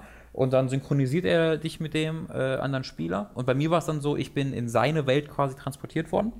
Äh, und äh, der hatte der war, glaube ich, schon ein bisschen weit. Also er hatte ein Showcase-Event schon freigeschaltet, das ich noch nicht freigeschaltet hatte, ähm, wohin er dann gefahren ist, was er dann gemacht hat ähm, und was ich dann mit ihm gemacht habe. Und ich habe in meinem Spiel dann das Showcase-Event freigeschaltet, nachdem ich aus der Koop-Session wiederkam, weil ich da so viel Erfahrung gesammelt habe. Und das war dann bei mir schon erledigt quasi. Also der merkt sich alles, was du in seiner Welt machst, auch wenn der weiter ist als du ähm, und du die erst später freischaltest, merkt er sich, okay, der hat er schon gemacht, den muss er jetzt nicht nochmal machen, was super, super cool ist. Äh, allgemein ist der Koop-Modus total gut. Also es gibt ja ganz viele Events, die auf einen Spieler ausgelegt sind, etwa diese Bucketlist. Events. Und da ein, gibt es ein Beispiel, wo du einfach nur auf einer, äh, auf einem Flugstartbahn bist, wo einfach nur ein Auto startest und sagst, okay, fahr 400 km/h oder 402 km/h sind es, glaube ich. Du fährst einfach nur geradeaus, kommst auf 402 km/h. Äh, Im Koop-Modus sagt er dann, okay, erreiche 804 km/h. Da wird es halt zusammengezählt äh, oder es war, es war vielleicht sogar 800, es war vielleicht sogar ein bisschen mehr, weil wir beide mussten mit, mit ähm, dem Windschatten arbeiten, weil ich konnte dann schneller werden als im Singleplayer, weil ich ja hinter ihm hergefahren bin und dann ihm am Ende überholt hatte, weil ich durch den Windschatten so viel Geschwindigkeit gewonnen hatte, dass wir dann zusammen eben über dieses Ziel äh, gekommen sind. Also alle Challenges werden da modifiziert, sodass sie für zwei Spieler Sinn ergeben, was ich total cool finde. Mhm. Äh, auch die Rennen werden modifiziert. Wenn du ja Singleplayer-Rennen fährst, ist ja einfach nur, erreiche irgendeine Position, bekommt Punkte für die Position, die du erreichst. Wenn du im Koop-Modus die Rennen spielst, dann bist du mit deinem Koop-Partner im blauen Team und alle KI-Gegner kommen ins rote Team. Und für jeden KI-Menschen, den du überholst, bekommst du 100 Punkte. Äh, und die bekommen halt irgendwie Punkte für ihre Position. Also wenn der erste KI-Fahrer bekommt irgendwie, weiß ich nicht, 400 Punkte, der zweite 300, irgendwie sowas. Und dann wird das am Ende verglichen. Wie viele Punkte hast dein blaues hast du mit deinem Core-Partner bekommen und wie viele Punkte haben alle KI-Partner zusammen bekommen. Und so musst du halt dann wirklich auch zusammenarbeiten mit deinem Core-Partner und nicht wegrammen oder sowas. Ähm, gleichzeitig wird aber auch dann am Ende gerankt, ob du da dein Core-Partner erster wurdest bekommst nochmal ein bisschen extra Punkte. Ähm, macht super, super viel Spaß, äh, funktioniert alles sonst genauso du, wie im Singleplayer. Du fährst genauso durch die offene Welt, kannst genauso alles starten, wie du möchtest, deine Collectibles weiter sammeln, wie du möchtest. Ist wunder, wunderbar. Ähm, und dann habe ich noch ein bisschen den normalen Online-Modus gespielt, den Adventure-Mode bisher einfach nur, wo du äh, auswählst zwischen drei Möglichkeiten, äh, was, wo dann erstmal angegeben wird, okay, wir, wir spielen auf diesem Festival. Es gibt ja vier unterschiedliche Festivalorte in diesem, auf dieser Map, vielleicht auch fünf, ich glaube es sind vier. Äh, und dann wird gesagt, hier wähle eins einen von den vier aus, du hast drei Möglichkeiten und bei jedem dieser drei Möglichkeiten sind dann vier Events schon vorgegeben. Äh, und du siehst, was das für Events sind. Ähm, bei, meistens sind zwei davon äh, so Unterarten des Checkpoint-Rennens und des Checkpoint-Rennens und der dritte ist dann so ein Playground-Playlist, wo du dann Captured Flag oder Infection, mhm. wo du dann diese etwas, äh, etwas anderen Spielmodi hast. Äh, und dann startest du halt, wird gewotet und äh, das, was die meisten Votes wird dann ausgewählt, machst startest dann das erste Event nach einer Ladezeit. Äh, wenn das Event fertig ist, äh, fährst du zum nächsten Event. Wer als erster zum nächsten Event kommt, bekommt nochmal extra Punkte. Alle Skills, die du machst, das ist ja das Besondere vom Online-Modus von Forza, ist nicht einfach nur wie, wie deine Position oder sowas, sondern wenn du einfach viele Skill-Chains machst, weil wenn du einfach nur von A nach B fährst, von der ersten Rennen zum zweiten Rennen, auf diesem Weg mega krass driftest und Leute überholst und dann irgendwie eine hunderttausender Skill-Chain raus reinhaust, kannst du allein dadurch vom letzten auf den ersten Platz kommen wo du im Rennen letzter wurdest, bist du dann am Anfang Start vom zweiten Rennen erster wieder, einfach weil du dann so gut gefahren bist. Ähm, und das ist eine ganz eigene Dynamik, dass ich manchmal auch gar nicht darauf aus bin, in einem Rennen erster zu werden, sondern lieber früher bremse, um sicher zu gehen, dass ich niemanden ramme, damit ich meine Skill-Chain weiter speichere. Ist eine ganz, ganz wunderbare Dynamik. Ansonsten gilt all das, was ich auch im Stream gesagt habe. Es ist eines der besten Rennspiele aller Zeiten. Ich wollte gerade sagen, ihr müsst ja nur mal einen Blick in den Stream werfen, um zu sehen, was das Spiel so drauf hat. Und ich meine, es ist, ein, ist jetzt nicht der Stream, der zu 100% die allein schon die Präsentationskraft dieses Spiels darstellt, weil ja. wir halt nicht in vollen Details und voller Auflösung streamen können. Aber äh, das, ist, das kommt ja auch immer noch dazu. Ne? Genau. Du wirst ja zugebombt mit audiovisuellen Einflüssen. Ja. Äh, und du hattest auch irgendwie mal, äh, ja, auf Twitter hattest du es, glaube ich, geschrieben, was ich auch sehr witzig fand, dass das Spiel dir random und im Classic-Channel Halo-Musik ja. reinbringt. Natürlich dazu passende Halo-Musik, aber ja. ich habe dann ich gespielt, weil ich habe ich ja die Halo-Chöre. Ja, das finde ich total lustig. Oh, ich so, oh mein Gott, wie awesome ist das? Und dann wurde einer dieser Halo-Songs ein Skill Chain, was halt nochmal doppelt cool ist, ein Skill-Song. Ja, toll. Äh, und dieses so ein gute Laune-Spiel einfach von allem, was man, ja. was man so von dir hört. Ich habe gestern Nacht noch, was, noch so ein Bild von einem Sonic-Auto gepostet. äh, das ist so ein ganz kleiner auch mit drei Rädern, so ein ganz kleines Auto, was so ungefähr so groß ist wie mein Bein. Äh, und das hat jemand in so einem Gotta go fast Sonic-Skin äh, gepackt, wo der total doof guckt und ja. so ein bisschen kaputt ist. Und das sieht super, super lustig. Äh, da bin ich heute Morgen noch ein bisschen mit rumgedüst. Ist ein, ist ein tolles Spiel. Auf dem PC scheint es einige Probleme mit dem Online-Modus zu geben. Ich habe auch auf, ich, also ich spiele jetzt gerade wieder auf der Xbox aktiv, weil mein PC einfach das nicht flüssig hinbekommt, die 60 Frames auf dem PC. Und dann spiele ich lieber die besser aussehende äh, drei, äh, Xbox One-Version äh, in 30 Frames. Ja. Und auf dem PC hatte ich keine Online-Spiele gefunden, äh, während ich es auf der Xbox sofort gefunden habe. Ähm, hm. Weiß ich nicht, wo das, was das damit auf sich hat. Ebenfalls im Stream haben wir Recore gespielt und das war da eher so ein bisschen bla ja. über große Teile, weil das Spiel halt so seine Problemchen hat. Äh, du hattest ja letzte Woche auch schon mal drüber geredet äh, und meintest, jetzt könntest du zumindest für dich persönlich so ein Fazit ziehen. Ja, ich habe nämlich versucht, das dann auch nochmal zu Ende zu spielen, weil ist ja das Endgame, was ich da erreicht habe, diesen Tower, wo du dann gesagt bekommst, hier, jetzt musst du vier Level durchspielen von random Jump-and-Run-Challenges ohne jeden Kontext ähm, und ähm, auch teilweise Arena-Challenges, äh, die dann auch sehr schwer werden äh, und wo du dann auch ähm, Collectibles sammeln musst, um die freizuschalten. Also es ist wirklich so eine Stopgap, die die ganze Story, die eh eigentlich schon nicht existiert, nochmal komplett anhält. Äh, und habe dann bemerkt, dass ich das nicht will. Also ich habe dann wirklich äh, mich zu Hause hingesetzt, habe dann erst nochmal die Xbox-Version angeworfen, weil ich einfach gerade auf der Couch saß und nicht umstecken wollte. Und die Ladezeiten sind halt so absurd auf der Xbox-Version, dass ich dann sehr schnell gesagt habe, okay, das mache ich doch nicht. Äh, da so kleinere Nervigkeiten auf der PC-Version werden dann einfach zu kompletten Mutkillern, Stimmungskillern auf der Xbox, weil du ja zum Beispiel in der offenen Welt dann rumrennst und diese Gegenstände sammelst. Das funktioniert ja dann so ein bisschen Metroidvania-mäßig, dass jeder deiner Bots, die von während du vier hast, unterschiedliche Fähigkeiten haben. Der Hund kann Sachen ausbullen, die Spinne kann an diesen Schienen entlang klettern in die Luft. Der Affe kann so große Steine kaputt machen und der mit dem Fliegbot kannst du an so äh, Lüftungsschächten, die, mhm. die Luft ausstoßen, nach oben gleiten. Äh, aber du kannst aus irgendeinem Grund ja nur zwei gleichzeitig mitnehmen. Und du weißt ja nie, wo du jetzt was findest. Und dann rennst du halt einfach mal irgendwo hin und siehst dann, ah, hier sind jetzt die und die und die Collectibles, aber leider habe ich jetzt genau die zwei falschen Leute mit. Und dann musst du dich halt zurück teleportieren zu deinem Crawler oder, zu, oder du musst zurückrennen zu einem äh, Save Point, die anderen zwei Leute auswählen, wieder zurück teleportieren oder zurückrennen. Und das dauert auf der Xbox-Version so unglaublich absurd lange, dass ich da sehr, sehr kurze Zeit nur ausgehalten habe, bevor ich wieder aufgegeben habe, weil mir das absolut gar keinen Spaß gemacht hat. Äh, ganz davon ab, dass du dann, während du die anderen beiden dann genommen hast, um die Collectibles, die du gefunden hast, ähm, einsammeln zu können, findest du dann halt schon wieder die anderen Collectibles, die du wieder nicht aufsammeln kannst, wo du dann wieder zurückkommen musst. Dazu kannst du dir keine Waypoints auf der Map setzen. Du musst also immer wieder zwischen Map und äh, und, und Spiel hin und her wechseln, um das ungefähr zu finden. Du kannst auch nicht weit genug reinzoomen, das genau herauszufinden.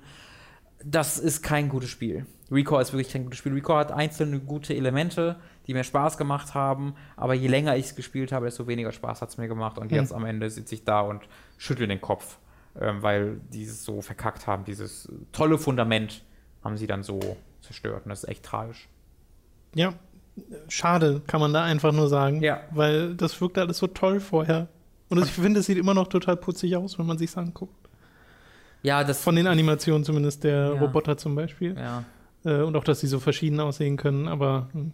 Ich denke immer, also ich sehe, also das ist halt auch so ein Ding, ich habe ja im Stream diese Fähigkeit freigeschaltet, dass ich die unterschiedlich farbigen Kugeln, also die Cores, ja. in, die, in jeden Frame reinhauen kann. Also dass der Hund nicht immer der blaue ist, sondern ich den Hund zum roten machen kann.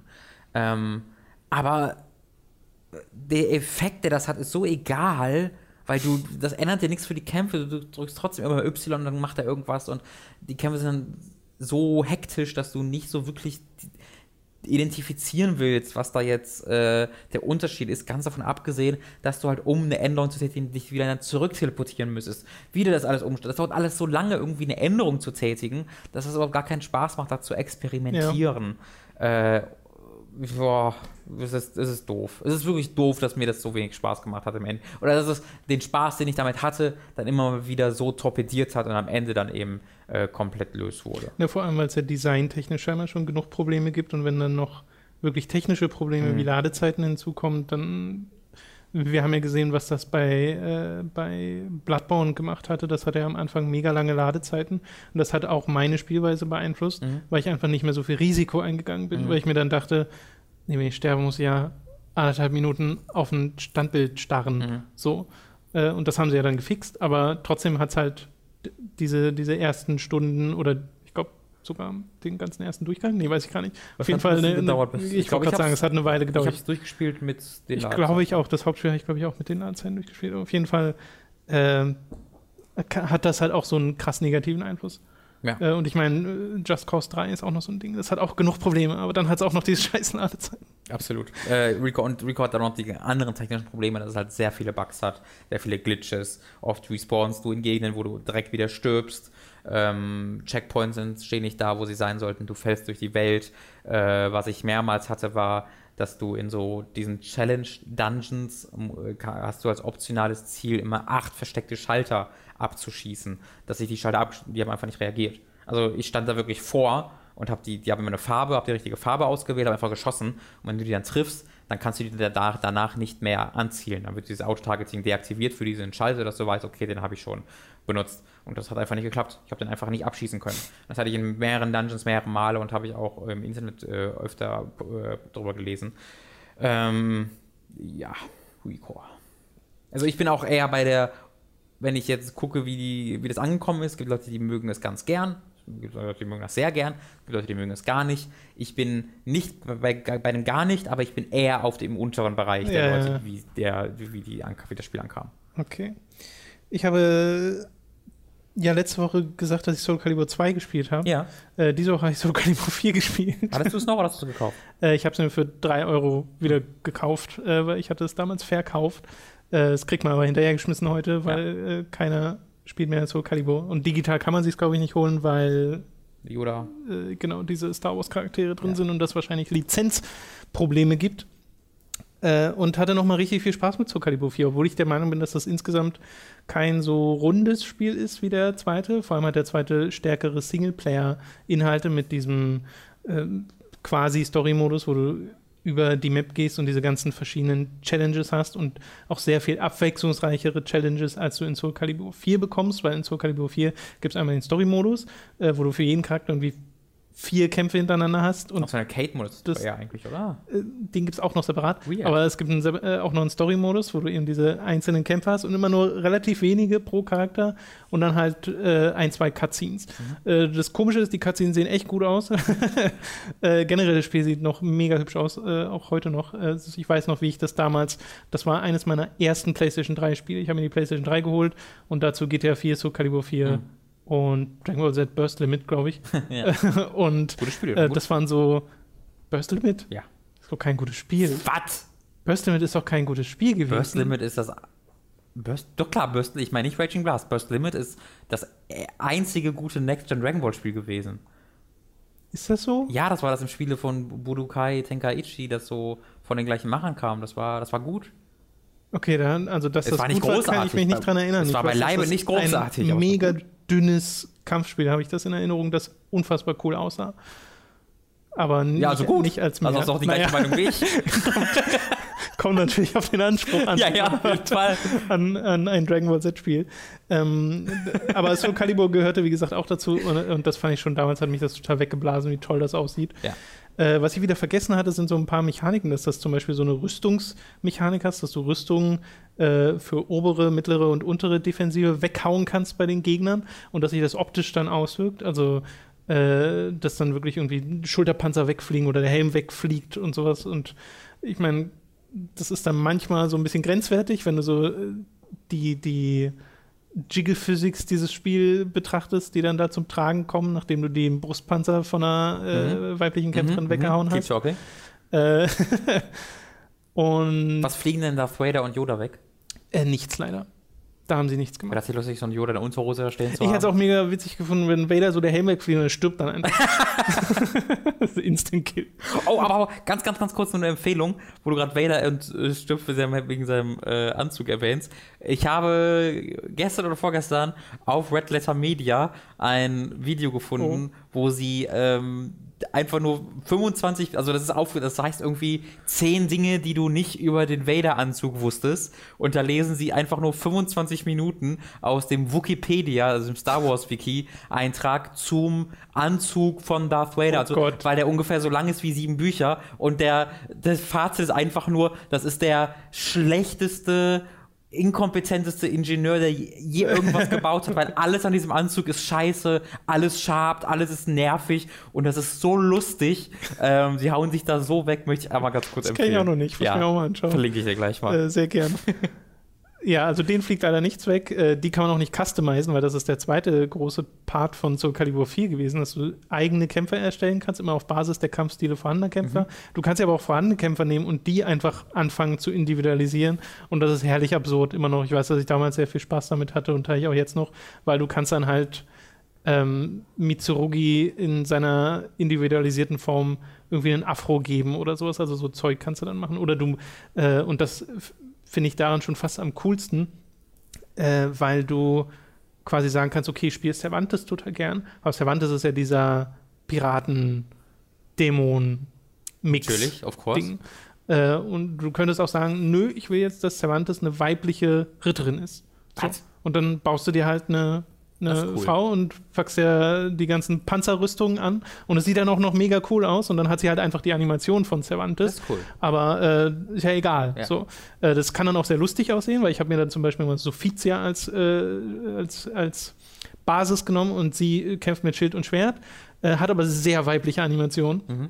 Hab dann aber einen Typen aus ihr gemacht und äh, dem halt Rüstung gegeben und der sah dann total cool aus und äh, steht halt in der Character Creation in so einer Heldenpose rum. Und so wie er dann im Kampf ist, hat er dieses Rumgehampel von Sophizia, äh, die sich außerdem noch so mega weird hinsetzt, wenn sie verliert, so, so ihre Arme nach hinten aufgestützt und guckt so verträumt oder beziehungsweise in dem Fall ja so niedergeschlagen mhm. in den Himmel und das sieht dann mega lustig aus, wenn das so ein, so ein riesiger cool Rittertyp macht. Äh, damit hatte ich sehr viel Freude. Äh, wie gesagt, der Singleplayer-Modus ist hier der Tower of Souls oder sowas, den kann man hochsteigen, was dann einfach in sich geschlossene kleine Herausforderungen sind, wo du hintereinander weg mehrere Kämpfe machen musst und da darfst du auch nicht sterben, sonst musst du das ganze Ding nochmal mhm. machen. Äh, wo die Gegner dann verschiedene Fähigkeiten haben und das können so Sachen sein, dass äh, einer Magnetfähigkeit hat, dann werden die zwei Kämpfer kontinuierlich einander angezogen äh, oder dass er sich nicht grappeln lassen kann, also dass du keine Griffe machen kannst oder sowas. Aber alles nicht ganz so spannend wie das, was in Soul Calibur 2 passiert ist, dass einfach der Gegner einfach komplett unsichtbar ist. Zumindest hatte ich sowas bisher Mortal nicht. Mortal Kombat hat auch sehr gut daran gemacht, nicht Mortal Kombat ja. 9 zum Beispiel, ja, hat auch sehr coole dieser Modi, ja, ja, hat mich auch der, daran erinnert, beziehungsweise Mortal Kombat kam ja danach. Ähm, ja. Und du kannst auch den Turm nach unten gehen und das ist dann quasi ein Survival-Modus. Hm. Äh, das macht ja auch Spaß, weil du halt Gold bekommst und neue Ausrüstungsteile und dann deinen individualisierten Kämpfer immer weiter ausbauen kannst, weil diese ganze Rüstung hat auch Stats und du kannst dann Fähigkeiten slotten und so. Aber ich hätte am liebsten den Modus aus Teil 2 mit hm. den Character Creation und Individualisierung aus Teil 4. Das wäre das perfekte Soul Calibur. Mir ist gestern aufgefallen, dass äh, Soul Calibur 2 HD Remake rückwärtskompatibel ist. Das war in meiner ja. Xbox One Bibliothek, ist es aufgetaucht. Ach so. Ja. ja. Das gibt es ja auch für PlayStation 3, äh, kostet da witzigerweise 10 Euro hm. und auf der Xbox 20, aus ja. irgendeinem Grund. Vielleicht ruckelt aber PS3. Vielleicht. Wer weiß. Dafür gibt es auf der Xbox auch rückwärtskompatibel Soul Calibur 1. Das gibt es nicht auf der PlayStation 3. Der X, also, also, hä? Ah, ich gesehen, als ich mal bei der das Xbox One. 360-Spiel. Äh, naja, Soul Calibur 1 war ja ein Dreamcast-Spiel ja. und da kam dann irgendwann mal eine HD-Variante raus und die halt Ach für so. Xbox 360 und ich weiß nicht, ob die okay. auch für PS3 rauskam. Okay. Vielleicht in irgendeiner Form. Äh, auf jeden Fall gibt es die nicht im Store. Äh, ja, fand ich nur, äh, hat wirklich nochmal Spaß gemacht. Also habe auch jetzt gerade immer noch so Spaß, dass ich das ab und zu mal anschmeiße, äh, mhm. weil ich Soul Calibur einfach sehr gern mag. Äh, Werde auch irgendwann nochmal in den fünften Teil ein bisschen reingucken. Habe außerdem noch in ein anderes Soul Calibur-Spiel reingeschaut. Da erfahrt ihr vielleicht auf anderer Form mal von, weil ich da überlege, ob ich damit was mache, weil es nämlich ganz lustig war. Äh, und ansonsten habe ich äh, Trials and Tribulations Phoenix Wright weitergespielt, den mhm. dritten, und bin jetzt im letzten Fall. Mhm. Der geht eine Weile, wie mhm. es scheint. Äh, und wie die meisten Fälle von Phoenix Wright. Ja, naja, aber sagen. hier wirklich so.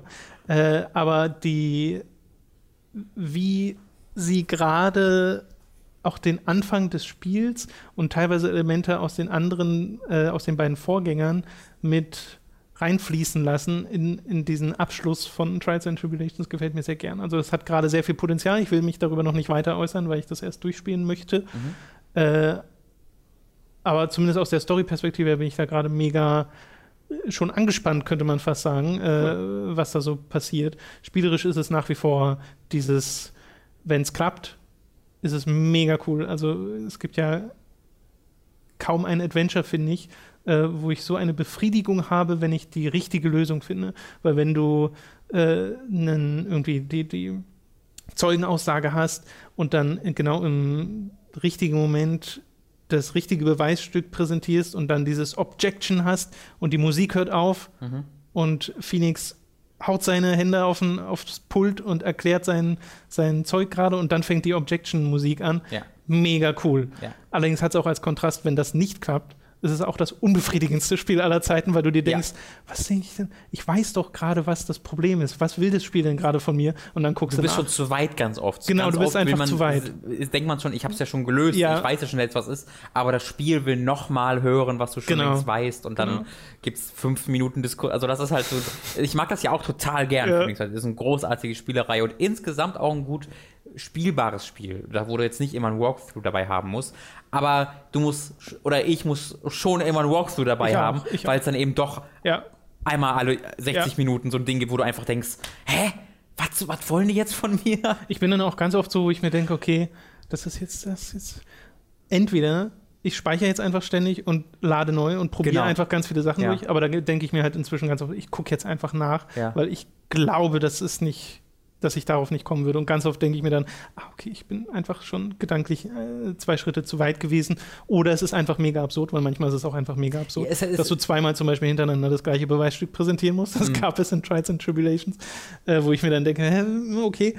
Äh, aber ja. Ne. Felix wird da auch ein bisschen halt das Problem, dass du ähm, nicht direkt kommunizierst in diesen, äh, in diesen Gerichtsurteilen und Gerichtsprozessen wählst du ja keine Dialogoptionen aus und sagst dann, was du sagen willst, sondern es ist immer was Abstraktes. Du musst immer einen Gegenstand mit einem anderen Dialog benutzen und dann hoffen, dass der dann dadurch das sagt, was du im Kopf genau. hast. Also es ist halt sehr oft der Fall, dass du weißt, was du sagen möchtest, dass ja. du weißt, was die Lösung ist, aber nicht weißt, wie du das spielmechanisch zum Ausdruck bringen kannst. Ja. Und das ist so ein Ding, wo ich mir dann denke, okay, dann gucke ich halt in die Lösung. Welchen Gegenstand muss ich jetzt äh, hier präsentieren, damit ich das sagen kann, was ich genau. sagen will? Und in 90%, 90 der Fälle ist es dann auch das, was ich mir gedacht habe, was die Lösung war, dass ich halt nur nicht wusste, wie ich die zum Ausdruck bringen kann. Ja, ja, ja. das werde ich noch durchspielen und danach überlege ich mir entweder mit Apollo Justice weitermachen, was ja quasi der vierte Teil mhm. ist, oder ich spiele erstmal Ace Attorney Investigations, mhm. Miles Edgeworth. Weiß ich noch nicht. Ist, ist das Miles Edgeworth nicht jetzt beide Teile? Hä? Es gibt auch zwei Investigations-Teile. Die sind beide mit Miles Edgeworth. Ach so? Das ist quasi das Ding. Die Ach Ace so. Attorney. Okay. Dachte, eine wäre mehr als Apollo Justice gewesen. Das falsch. Nee, es gibt ja nur, es gibt wirklich nur ein Apollo Justice Spiel okay. in der Haupt Ace Attorney Reihe und dann gibt's dann danach käme beliebt. Dual Destinies und da spielt man ja beide. Ja. Äh, und dann kommt Spirit of Justice, das was jetzt neu okay. rauskam. Äh, okay, so viel dazu. Du hast noch Deus Ex Mankind Divided gespielt. Yes, ähm, das lag jetzt sehr vernachlässigt rum die letzten Wochen ähm, obwohl es mir viel Spaß gemacht hat und nur war sehr bekannt. Aber ich wollte es noch mal erwähnen, weil es mir gestern mal sehr, sehr, sehr viel Spaß gemacht hat. Also auch mehr als ich so in diesem, ja, es ist halt Deus Ex, sondern es hat, war einfach ein großartiges Erlebnis äh, ein paar Stunden lang gestern. Okay. Ich habe nur Sidequests gemacht. Äh, ich bin immer noch nicht weiter, als ich in der Demo war. Ich bin immer noch, ich bin immer noch viel weniger weiter, als ich in der Demo war, in diesem drei Stunden Demo, weil ich halt immer noch nach dem, wie gesagt, du bist im Tutorial, hast das Tutorial, dann kommst du in die Hub-World von Prag und da bin ich immer noch in dieser Hub-World. Und ich habe mich jetzt auf dem Weg gemacht äh, zur nächsten Hauptquest, die aber auch noch in Prag stattfindet. Deswegen bin ich immer noch nicht da raus. Äh, aber es war gestern ein cooles Erlebnis, denn ähm, ich habe angefangen und ich hatte da eine Hauptquest noch offen. Und zwar ähm, bin ich eben als so ein, ich bin so ein bisschen als Double Agent ja in einer Antiterrororganisation verankert und ähm, habe dann von einem Mitarbeiter in dieser Antiterrororganisation äh, die Aufgabe bekommen, herauszufinden, ob und wenn ja, wer die gehackt hat. Also der IT-Mensch, der ist sehr paranoid und der sagt halt, ich glaube, wir wurden gehackt, ich glaube, irgendwann weiß unsere Position, äh, ich habe hier so ein Signal in, in dieses Gebäude zurückgefolgt, guck doch mal danach. Äh, klar, mache ich. Äh, bin dann äh, zu diesem, in dieses Gebäude-Apartment hin und habe dann gesehen, okay, das ist so ein Haus, wo reiche Leute wohnen. Mhm. Also das ist wirklich ein, was ein dickes Haus und da gehe ich dann natürlich in alle Apartments rein. Das heißt, ich gehe nicht nur da rein, wo ich rein muss, sondern ich habe dann alle Türen gehackt und alle Schlösser gehackt und überall rein und jede Apartments rein. Und dafür habe ich irgendwie anderthalb Stunden schon Zeit verbracht, weil diese Apartments mit sehr viel Liebe gebaut sind, sehr unterschiedlich. Eines dieser Apartments, äh, da bin ich reingegangen und dann kam direkt um links hing so Lautsprecher über der Tür so, hallo, unregistriertes Biosignal eingetreten. Bitte entfernen Sie sich aus dem Gebäude. So, oh shit, oh shit, oh shit, oh shit, oh shit. Ich wusste nicht genau, was passiert, aber bin dann direkt zum, äh, zum, ähm, PC gerannt, den ich gesehen habe, den gehackt und habe dann da äh, mein Biosignal updaten können ah. auf mich. Habe dann, okay, alles klar. Ja. Puh. Und da hatte ich dann ganz viele einzigartige Auswahlmöglichkeiten. Das war irgendwie das Haus von so einem äh, Typen, der stark in der Drogenszene aktiv ist, aber auch so ein cooler Hacker ist. Und der hat sich dann so äh, Sachen in, in, sein, in seine Wohnung gebaut, äh, so ein Smart Home. Da habe ich dann auf Licht anschalten gedrückt und dann hat sie so diese, die, äh, Stimmwort Mood Lighting activated. Und dann ging halt so eine Pornomusik an und alles ist in so einem roten Licht erstrahlt und so eine Her so eine so Herzen sind überall an der oh Wand. Gott. oh Jesus. Hat überhaupt gar keinen Sinn, aber war ein cooles Detail. Und dann konntest du da Reinigung rufen anklicken am PC. Okay. So, okay, drückst du Reinigung rufen? Ja, Reinigungsservice wurde gerufen. So, okay, hat der Spaß, wenn ich wiederkomme. Äh, ich, ich klicke noch so ein bisschen äh, äh, in den PC-Raum, plötzlich höre ich hinter mir so die Tür aufgehen, drehe mich um, kommen da drei oder drei? Ne, auf jeden Fall kam mindestens ein schwer bewaffneter Typ da rein, sieht mich wie am PC-Ecke und ballert mich tot. So, Jesus Christ, was ist das What? denn? Und dann äh, lade ich so äh, hack nochmal kurz den PC, drückt dann aber nichts weiter, gehe dann nach oben ins Zimmer und guck, äh, finde dann so PDAs und dann steht da so, ja, hier äh, die Leiche, da ist ja die Frau, die da die Überdosis hatte, kümmert dich nicht drum, ruf doch einfach den Reinigungsservice, damit er dich um die kümmert. Oh. so, oh, okay. Oh, Reinigungsservice in Anführungszeichen. und das war so ein mega cooler Moment, fand ich. Ja, das finde ich gut. Äh, und das war, das, wie gesagt, das war keine Story-Ding, das war keine Nebenquest, das war einfach so in dieses Apartment rein und so eine kleine Geschichte äh, mitbekommen. Äh, und dann Environmental ich, Storytelling? Ja, genau. Und dann habe ich auch das Apartment von meinem Chef bei der Antiterroreinheit zu, äh, zufällig gefunden, wo ich dann Sachen über ihn erfahren habe, über seine Ehe und was seine Hobbys sind. Und das ist ein super cooles es erzählt sich da Auch ganz so ein ganz Vertrauensbeweis toll. erstmal in die Wohnung von ja. ja. ja, das ist halt ein bisschen das Ding von Deus Ex, dass du das nicht so wirklich, die, du merkst die Konsequenzen davon nicht. Ja. Also der wird dann jetzt nicht sagen, irgendjemand ist in meine Wohnung eingebrochen, weil ich ja alles, ich habe ja seine Credits geklaut, ich habe, der hatte den am schlechtesten versteckten Ge Geheimraum, den ich je gesehen habe. Ich habe wirklich laut lachen müssen, weil original, ich gehe in sein Schlafzimmer und da hängt ein Boxsack ja, ein Sandsack. Ja, ja. Und ich box davor und dann geht seine Geheimtür auf. Dude! Das ist wirklich nicht so gut durchdacht. Das ist ein Sandsack, vor dem du vorboxst und dann geht eine Geheimtür auf und sein, da war dann voll die krassen Waffen versteckt und sein ganze Eigentümer und sein Geld und alles eingepackt. Danke, danke, danke. Äh, und das wird niemals erwähnt werden. Das finde ich halt ein bisschen schade. Äh, aber und dann kommt am Ende so ein, so ein begegnest du Gott, der dich dann ja. richtet für deine ja. Missetaten. So, aber ich bin dann in äh, äh, noch ein Apartment rein, was auch nicht äh, mit der Sidequest zusammenhing. Und äh, das war dann das Apartment von einem jungen Menschen, der äh, quasi von dem Anwalt oder Nachlassverwalter seiner Eltern angeschrieben wurde, weil die Eltern waren äh, in irgendeiner Art und Weise ähm, verwickelt in eine Organisation, die als Terrororganisation gilt. Äh, und in dieser Spielwelt ist es ja so, dass die Regierung sehr, sehr aktiv gegen erweiterte Augmented Menschen vorgeht und auch sehr schnell einfach Organisationen, die sich für die Leute einsetzt, als Terrororganisation bezeichnet. Also das ist jetzt nicht so, dass die unbedingt Terroristen sein mussten, aber sie haben sich halt für Augmented Menschen, für, wie soll ich sagen, erweitert, ich sage einfach mal erweiterte, für erweiterte Menschen eingesetzt und deswegen wurden sie halt in so einen Gulag quasi gesperrt, in so ein modernes Gulag.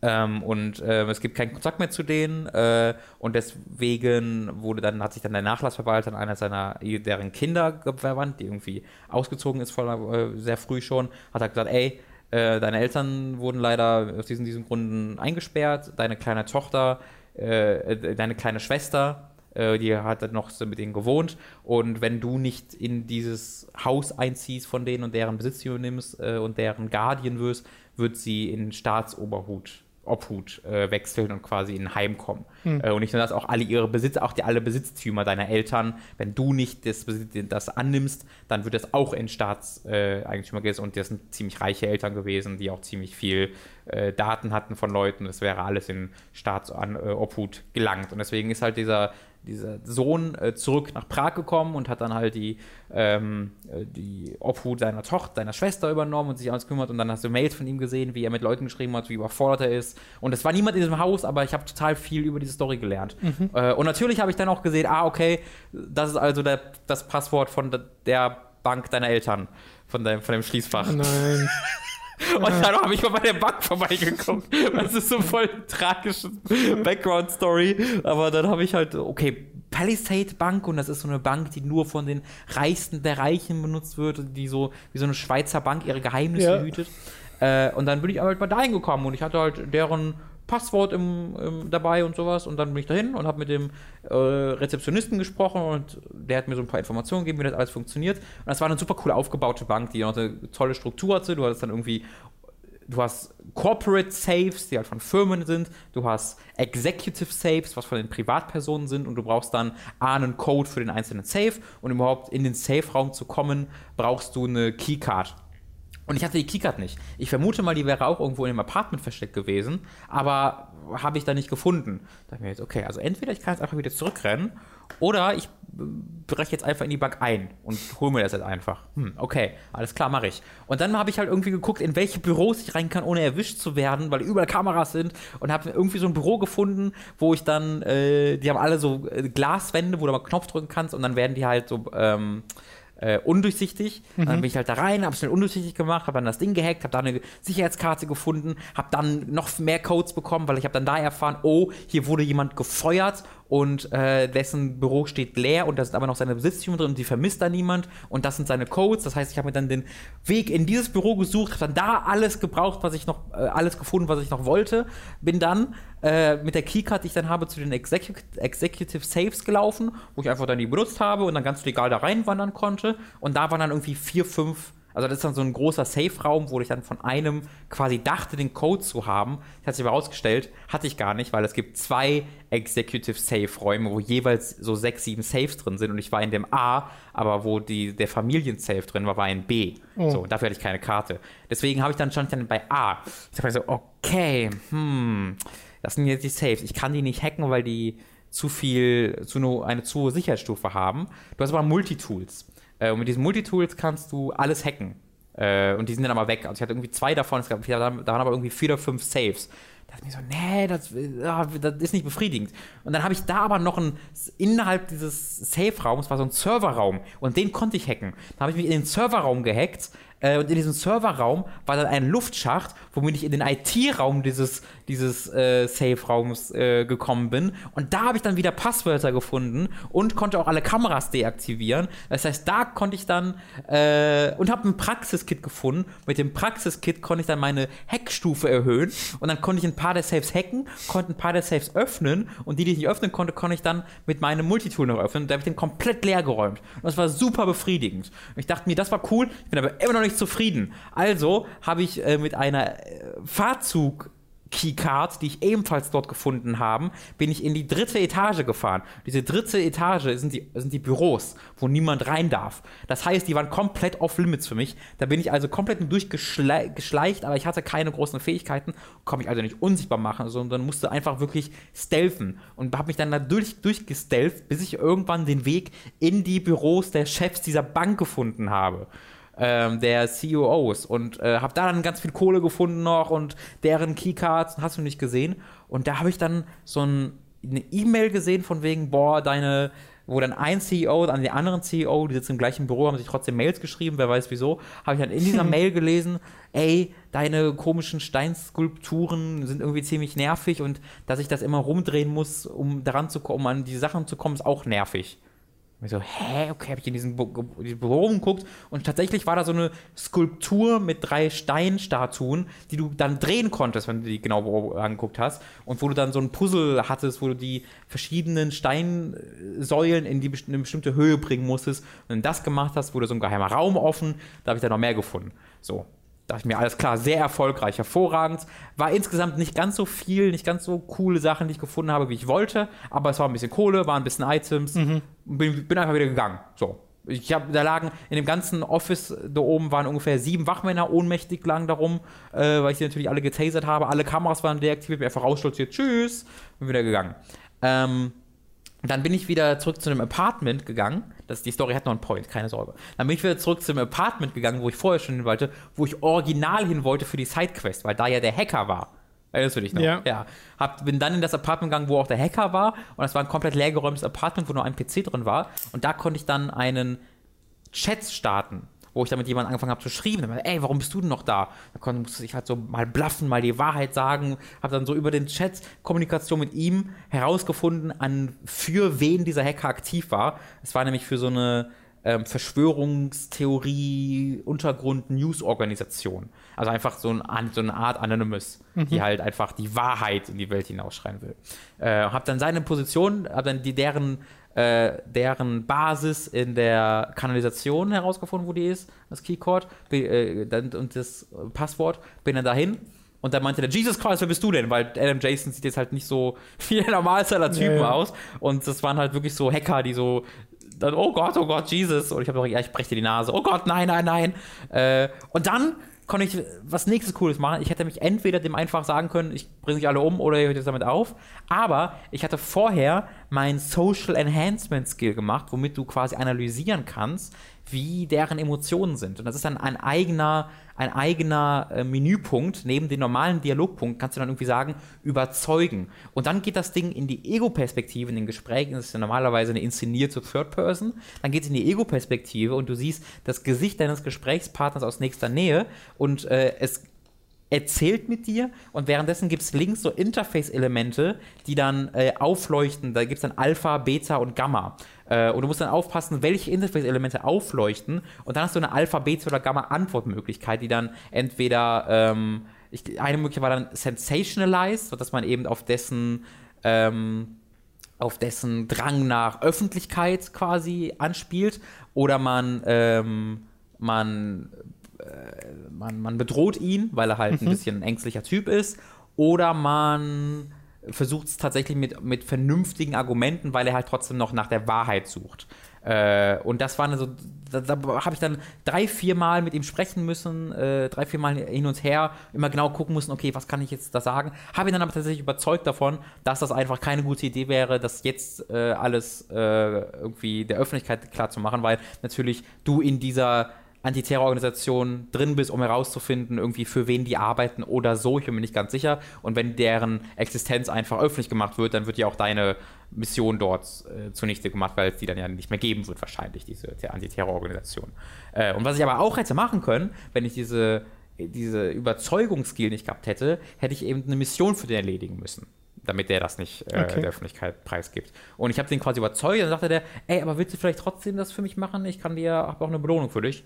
Klar, ist eine Nebenquest. Und was sagt der? Der sagt, hör mal, in, den, in, der, in dem Büro des CEOs einer Bank äh, liegt ein, äh, ein Dokument versteckt über den Absturz irgendeiner Flugzeugmaschine und das brauchen wir. Ich dachte nur so, habe mich gedacht, ah, fuck, Mist, da war ich doch gerade. Ich so ein bisschen geärgert, und weil ich habe dieses Dokument nicht gefunden. Bin aber zurück, aber ich habe halt keine Ladezeit oder so zwischendurch gehabt. Das heißt, es lag immer noch alle genauso ohnmächtig oben in den Offices rum. Ich bin oh einfach rein in den Aufzug nach oben gefahren, in den CEO-Büro, habe dann in einem Safe, der vorher tatsächlich, in diesem Safe waren vorher nur drei Credits oder sowas drin. Und da war jetzt, nachdem ich die Nebenquest angenommen habe, so ein Dokument drin. Okay. Was ein bisschen schade war, dass es vorher nicht war. Habe ich es genommen, bin rausstürziert, habe dann übelst die Bonuspunkte bekommen, weil ich diese Side-Mission abgelöst äh, habe, ohne entdeckt zu werden ohne und ohne einmal irgendwas gemacht zu haben. Und äh, dann habe ich halt diese Nebenmission dadurch gelöst. Das waren irgendwie dreieinhalb Stunden oder vier Stunden oder sowas gedauert hat.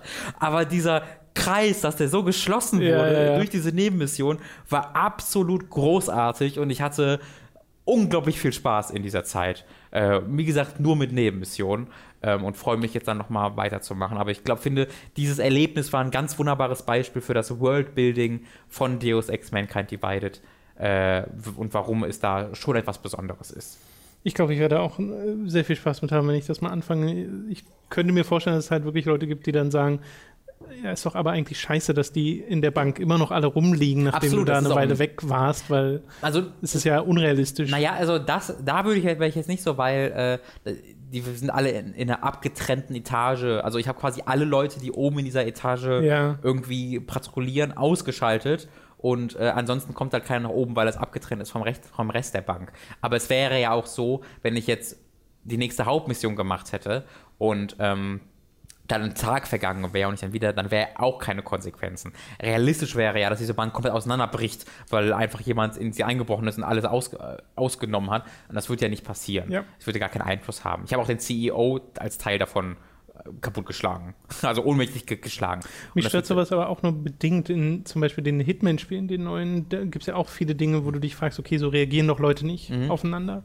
Äh, stört mich aber nicht, weil mir das Spiel, dadurch, dass es in manchen Umgebungen jetzt nicht so sehr ins Detail geht, mhm. unglaublich viele Freiheiten an die Hand gibt von Sachen, die du machen kannst ja. in den, äh, in den Hitman-Episoden.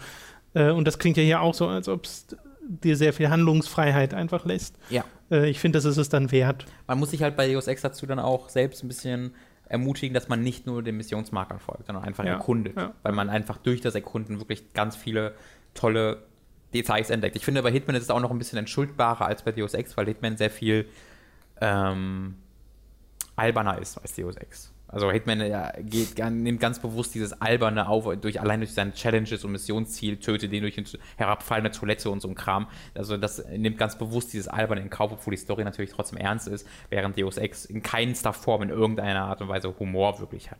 Ähm, ja, doch durch kleinere Easter Eggs. Es gibt so Spielereien, genau. Aber, die sind wirklich, aber die sind sehr viel weniger alltäglich in diesem Spielerfahrung ja. als bei Hitman. Ähm, und deswegen, das stört mich halt schon ab und zu, wenn, habe ich ja letztes Mal erwähnt, wenn ich halt ja. hacke, dass ich halt, wenn ich jetzt nicht in abgesperrten Gebieten bin und da Sachen hacke, dann kann ich es einfach überall machen. Es gibt Leute, die in den Kommentaren gesagt haben, nee, das stimmt nicht, du wirst entdeckt, wenn du das machst, aber ich habe das erneut gemacht, wenn du, wenn du, ich habe in Gegenden gehackt, in denen ich sein durfte und dann konnte ich einfach alles hacken, was ich wollte und es hat nie jemand interessiert. Keine Ahnung. Ähm, hm. Und das fand ich ein bisschen schade. Ähm, da würde ich mir ein bisschen mehr Konsequenz schon wünschen, aber insgesamt bin ich froh, dass es mir diese spielerische Freiheit lässt. Und es sieht tatsächlich echt schön aus auf dem PC. Ich habe auch schon mehrere Artikel oder Videos gesehen über die Spielwelt von Deus Ex in lobender Form, dass es das Prag jetzt nicht so mega groß ist, aber mhm. sehr ähm, detailliert halt. Absolut. Habe mir die aber alle noch nicht angeschaut. Also ich habe nur gesehen, dass es die gibt, mhm. weil ich das Spiel halt noch so Würde selbst spielen, raten, spielen will und mir da nicht viel vorwegnehmen will. Äh, freut mich aber, dass das ja scheinbar ganz gut ankommt. Ich weiß jetzt nicht, ob es verkaufstechnisch sich lohnt für Square, weil Glaube ich habe kaum das Gefühl, dass darüber geredet wird insgesamt. Mhm. Also es kommt mir nicht so vor, als wäre da irgendeine Form von großen Hype dahinter. Ähm, die die Steam-Zahlen Zahlen sind deutlich, deutlich, deutlich schlechter als Human Revolution, mhm. was kein gutes Zeichen ist. Äh, weil das weiß ich schon, dieses Spiel hat anscheinend kein richtiges Ende. Ähm, die ist es ja dann irgendwann ja, auch ja, deutlich geworden, dass Mankind Divided quasi mal nur die erste Hälfte von Mankind Divided sein sollte. Und Deus äh, Square Enix halt gesagt hat, wir trennen das in zwei Spiele auf und der nächste Teil sollte dann quasi nächstes Jahr kommen. Die arbeiten schon seit Anfang oder Mitte letzten Jahres oder so, auch schon an dem fünften Teil dann quasi. Der war gehört bei, bei Jim Sterling. Äh, Jim ne? Sterling genau. Ähm, und da weiß ich, also ich hoffe sehr, dass das trotzdem noch passiert, weil das wäre echt schade. Ich weiß ja nicht, wie gesagt, nicht, wohin die Story noch führt, aber es scheint tatsächlich so, dass die sehr, sehr, sehr, sehr offen gelassen wird und kein richtiges Ende hat ähm, und so quasi erst losgeht und dann das Spiel vorbei ist. Und wenn es das dann gewesen sein sollte, wäre das ein bisschen schade, weil das ist auch ein bisschen Square Enix eigene Schuld, äh, wenn sich das halt nicht so verkauft, weil die mhm. Marketingkampagne war sehr lahm. Ähm, das Problem bei, bei Mankind Divided ist, Human Revolution war so, ein, so, ein, so eine Überraschung. Weißt du? Das kam nach Invisible, äh, Invisible War und nachdem die Serie schon jahrelang äh, einfach vor sich hin vegetiert hat und keiner hat sich wirklich groß jetzt gedacht, dass das ein großer also ein, ein, würdiger Nachfolger dieses Spiels wird, weil Deus Ex ja wirklich dieser, dieses riesige Ding ist, mit dieser riesigen Fangemeinde und dann kommt so ein Mainstream-Nachfolger mit einem coolen, super cool, ich meine, okay, der JC Denton aus 1 war auch schon super cool, deswegen zählt das vielleicht nicht so, aber das war, dass es dann tatsächlich so gut funktioniert hat, ähm, es war nicht perfekt, aber es hat sehr viel besser funktioniert, als viele erwartet haben äh, und deswegen war da eine, eine naja, es war nicht einfach nur eine Erfüllung der Erwartungen, sondern es hat sie übertroffen. Und Mankind Divided macht das halt nicht, sondern Mankind Divided erfüllt die Erwartungen, aber es übertrifft sie nicht. Äh, es macht sehr viel an, sehr, sehr wenig anders, es macht mhm. sehr viel gleich. Und das ist halt, wenn du ein Spiel vier Jahre nach dem ersten Teil rausbringst, oder dem dritten Teil in diesem Falle, reicht das einfach nicht so ganz. Ich wüsste aber auch nicht, worauf ich zeigen sollte, um zu sagen, hey, das ist der Grund, weshalb das gerade nicht so den, den Nerv der Zeit trifft. Weil bei Human Revolution fühlt es sich sehr wohl so an, als ob das gerade bei ganz vielen Leuten ja. mega gut ankam. So. Und ein bisschen Hype hatte das ja schon durch sein Marketing, weil dieser erste Fall. Trailer mit Icarus und so und dann dieses, äh, wo du so Reportagen gesehen hast über diese Augmented Reality, über den Konflikt, mhm. den es gibt in dieser Welt, das haben sie schon sehr gut gemacht. Und ich Auf finde auch, dass sie das dieses Mal nicht hinbekommen haben, da vorher irgendwie die Trommel dafür zu rühren. Äh, und sogar das halt ins Gegenteil schlug mit Negativpresse, mit mhm. diesem Augment Your Pre-Order-Stuff, was sie da versucht haben, ja. Kickstarter und Vorbestellungen zu verbinden. Ja. Also überhaupt nicht geklappt. Äh, und auch die, das, das, gleiche gilt ja auch mit den Werbekampagnen mit ähm, äh, Mechanical Apartheid. Das hat ja auch für ja. sehr viele Negativschlagzeilen gesorgt.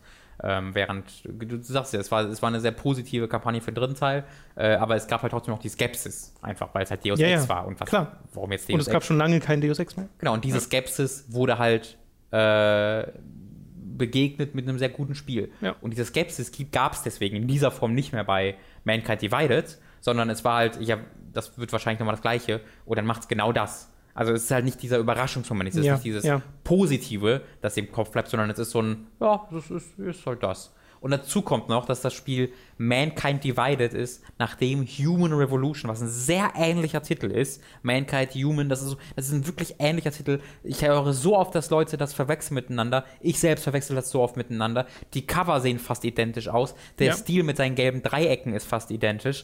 Du kannst es niemandem vorwerfen, wenn du im Laden gehst und du denkst, dass, dass das Cover von Mankind Divided einfach nochmal Human Revolution ist. Ähm, das ist halt genau das Problem. Es ist zu sehr Add-on-Charakter und zu wenig Sequel-Charakter, gerade nach vier Jahren. Ja. Und ja, stimmt. Also die fehlende Eigenständigkeit ist wahrscheinlich wirklich auch so ein Ding, dass viele Leute sagen, ja, das habe ich doch schon. Genau. So nach dem Motto. Ja. Ähm, ja. Nichtsdestotrotz, wie gesagt, habe ich unglaublich viel Spaß gesammelt gehabt. Okay, sehr gut. Das soll es dann auch gewesen sein äh, für diese Woche, es sei denn, du hast noch etwas, über das du reden möchtest, aber ansonsten sind wir ganz gut dabei. Ich könnte noch kurz was erwähnen, das geht tatsächlich nur kurz, mhm. weil ich da auch schon oft genug drüber geredet habe und auch. Gebrochen. ja, äh, Resident Evil 4 nämlich. Das okay. äh, ist ja auf der Xbox One PS4 rausgekommen vor ein paar Wochen und da habe ich äh, auch einen Key für bekommen. Äh, hat mir Capcom einfach zugeschickt, ungefragt. Äh, und ich bin Mark Resident Evil 4 sehr gerne. Ich habe das, glaube ich, zweimal durchgespielt bisher. Das erste Mal auf der Wii und das zweite Mal auf der 360, auch erst Jahre später, nachdem es erschienen ist. Ähm, und ähm, das macht immer noch sehr, sehr viel Spaß und es ist jetzt auch eine schöne Erfahrung, einfach das in 1080p und komplett flüssigen 60 Frames ähm, zu spielen mit diesem tollen Controller. Ähm, das ähm, gibt auch noch mal eine andere Spielerfahrung, als du vorher hattest. Ähm, und das ist auch ein deutlich besseres Spiel als etwa auf der Wii. Einfach, ich, ich war eigentlich lange Zeit ganz großer Freund der Wii-Version, weil das einfach total Sinn ergeben hat mit dem Kontrollieren äh, über die Wii-Mode. Allerdings, und das habe ich mir, ist erst beim, beim drüber nachdenken mir klar geworden, hat es halt viele dieser Spielmechaniken und des Spielflusses ein bisschen torpediert, weil das ganze Spiel darauf aufgebaut ist, dass du nicht sehr schnell zielen kannst und dich nicht einfach sofort von oben links am Bildschirm nach oben rechts am Bildschirm äh, äh, snappen mhm. kannst. Und das Spiel wurde sehr einfach durch die Wii-Version, weil einfach das Zielsystem so grundsätzlich verändert wurde. Und äh, durch dadurch, dass ich das jetzt wieder in seinem klassischen Form spiele, ergibt, äh, habe ich da auch schon mehr Probleme, bin direkt am Anfang schon gestorben ein, zwei Mal, äh, habe wieder Panikmomente erlebt, weil, weil Resident Evil 4 das ja in kaum wiederholte Art und Weise schafft, diese Momente zu geben, wo du in einem Gebiet gefangen bist und nicht weißt, ob du gerade irgendwo hin musst oder ob du einfach nur aushalten musst. Ja. Und du musst genau so lange aushalten, dass du glaubst, es ist unschaffbar. Und dann ist es aber vorbei. Also es, es geht genau so lange, bis du komplett überfordert wirst und keine Munition mehr hast. Und dann ist halt das Timing, äh, wenn, wenn es vorbei ist. Das gilt ja auch fürs ganze Spiel, dass immer jedes, jeder Kampf dich bis, zum, bis zur Grenze deiner Munitionsvorräte äh, äh, treibt und dann ist es vorbei und dann haben es wieder ganz viele andere. Ähm, ist ein ganz, ganz tolles Spiel. Sieht natürlich jetzt nicht mehr großartig aus, aber die 60 ja. Frames äh, sind da wirklich ziemlich cool. Okay, schön. Also ein guter Port quasi. Guter Port, ja. Okay, sehr gut. Äh, dann soll es das gewesen sein. Wie immer, ihr könnt uns auf patreon.com slash hooked unterstützen finanziell monatlich. Da freuen wir uns sehr drüber. Ebenfalls freuen wir uns über positive, am besten 5 Sterne iTunes-Bewertungen, äh, im besten Fall noch mit Kommentar. Und Audible. Audible.de slash hook gibt es auch noch. Äh, kostenloses Probeabo bei Audible könnt ihr euch holen. Bekommt ihr ein Hörbuch äh, quasi umsonst und könnt es auch über diesen Probemonat hinaus äh, behalten. Und alles korrekt. Da gibt es alles Mögliche. Also es gibt eine Zahl, die ich nicht im Kopf habe, an Büchern, die sie dort haben. Die ist sehr, sehr hoch.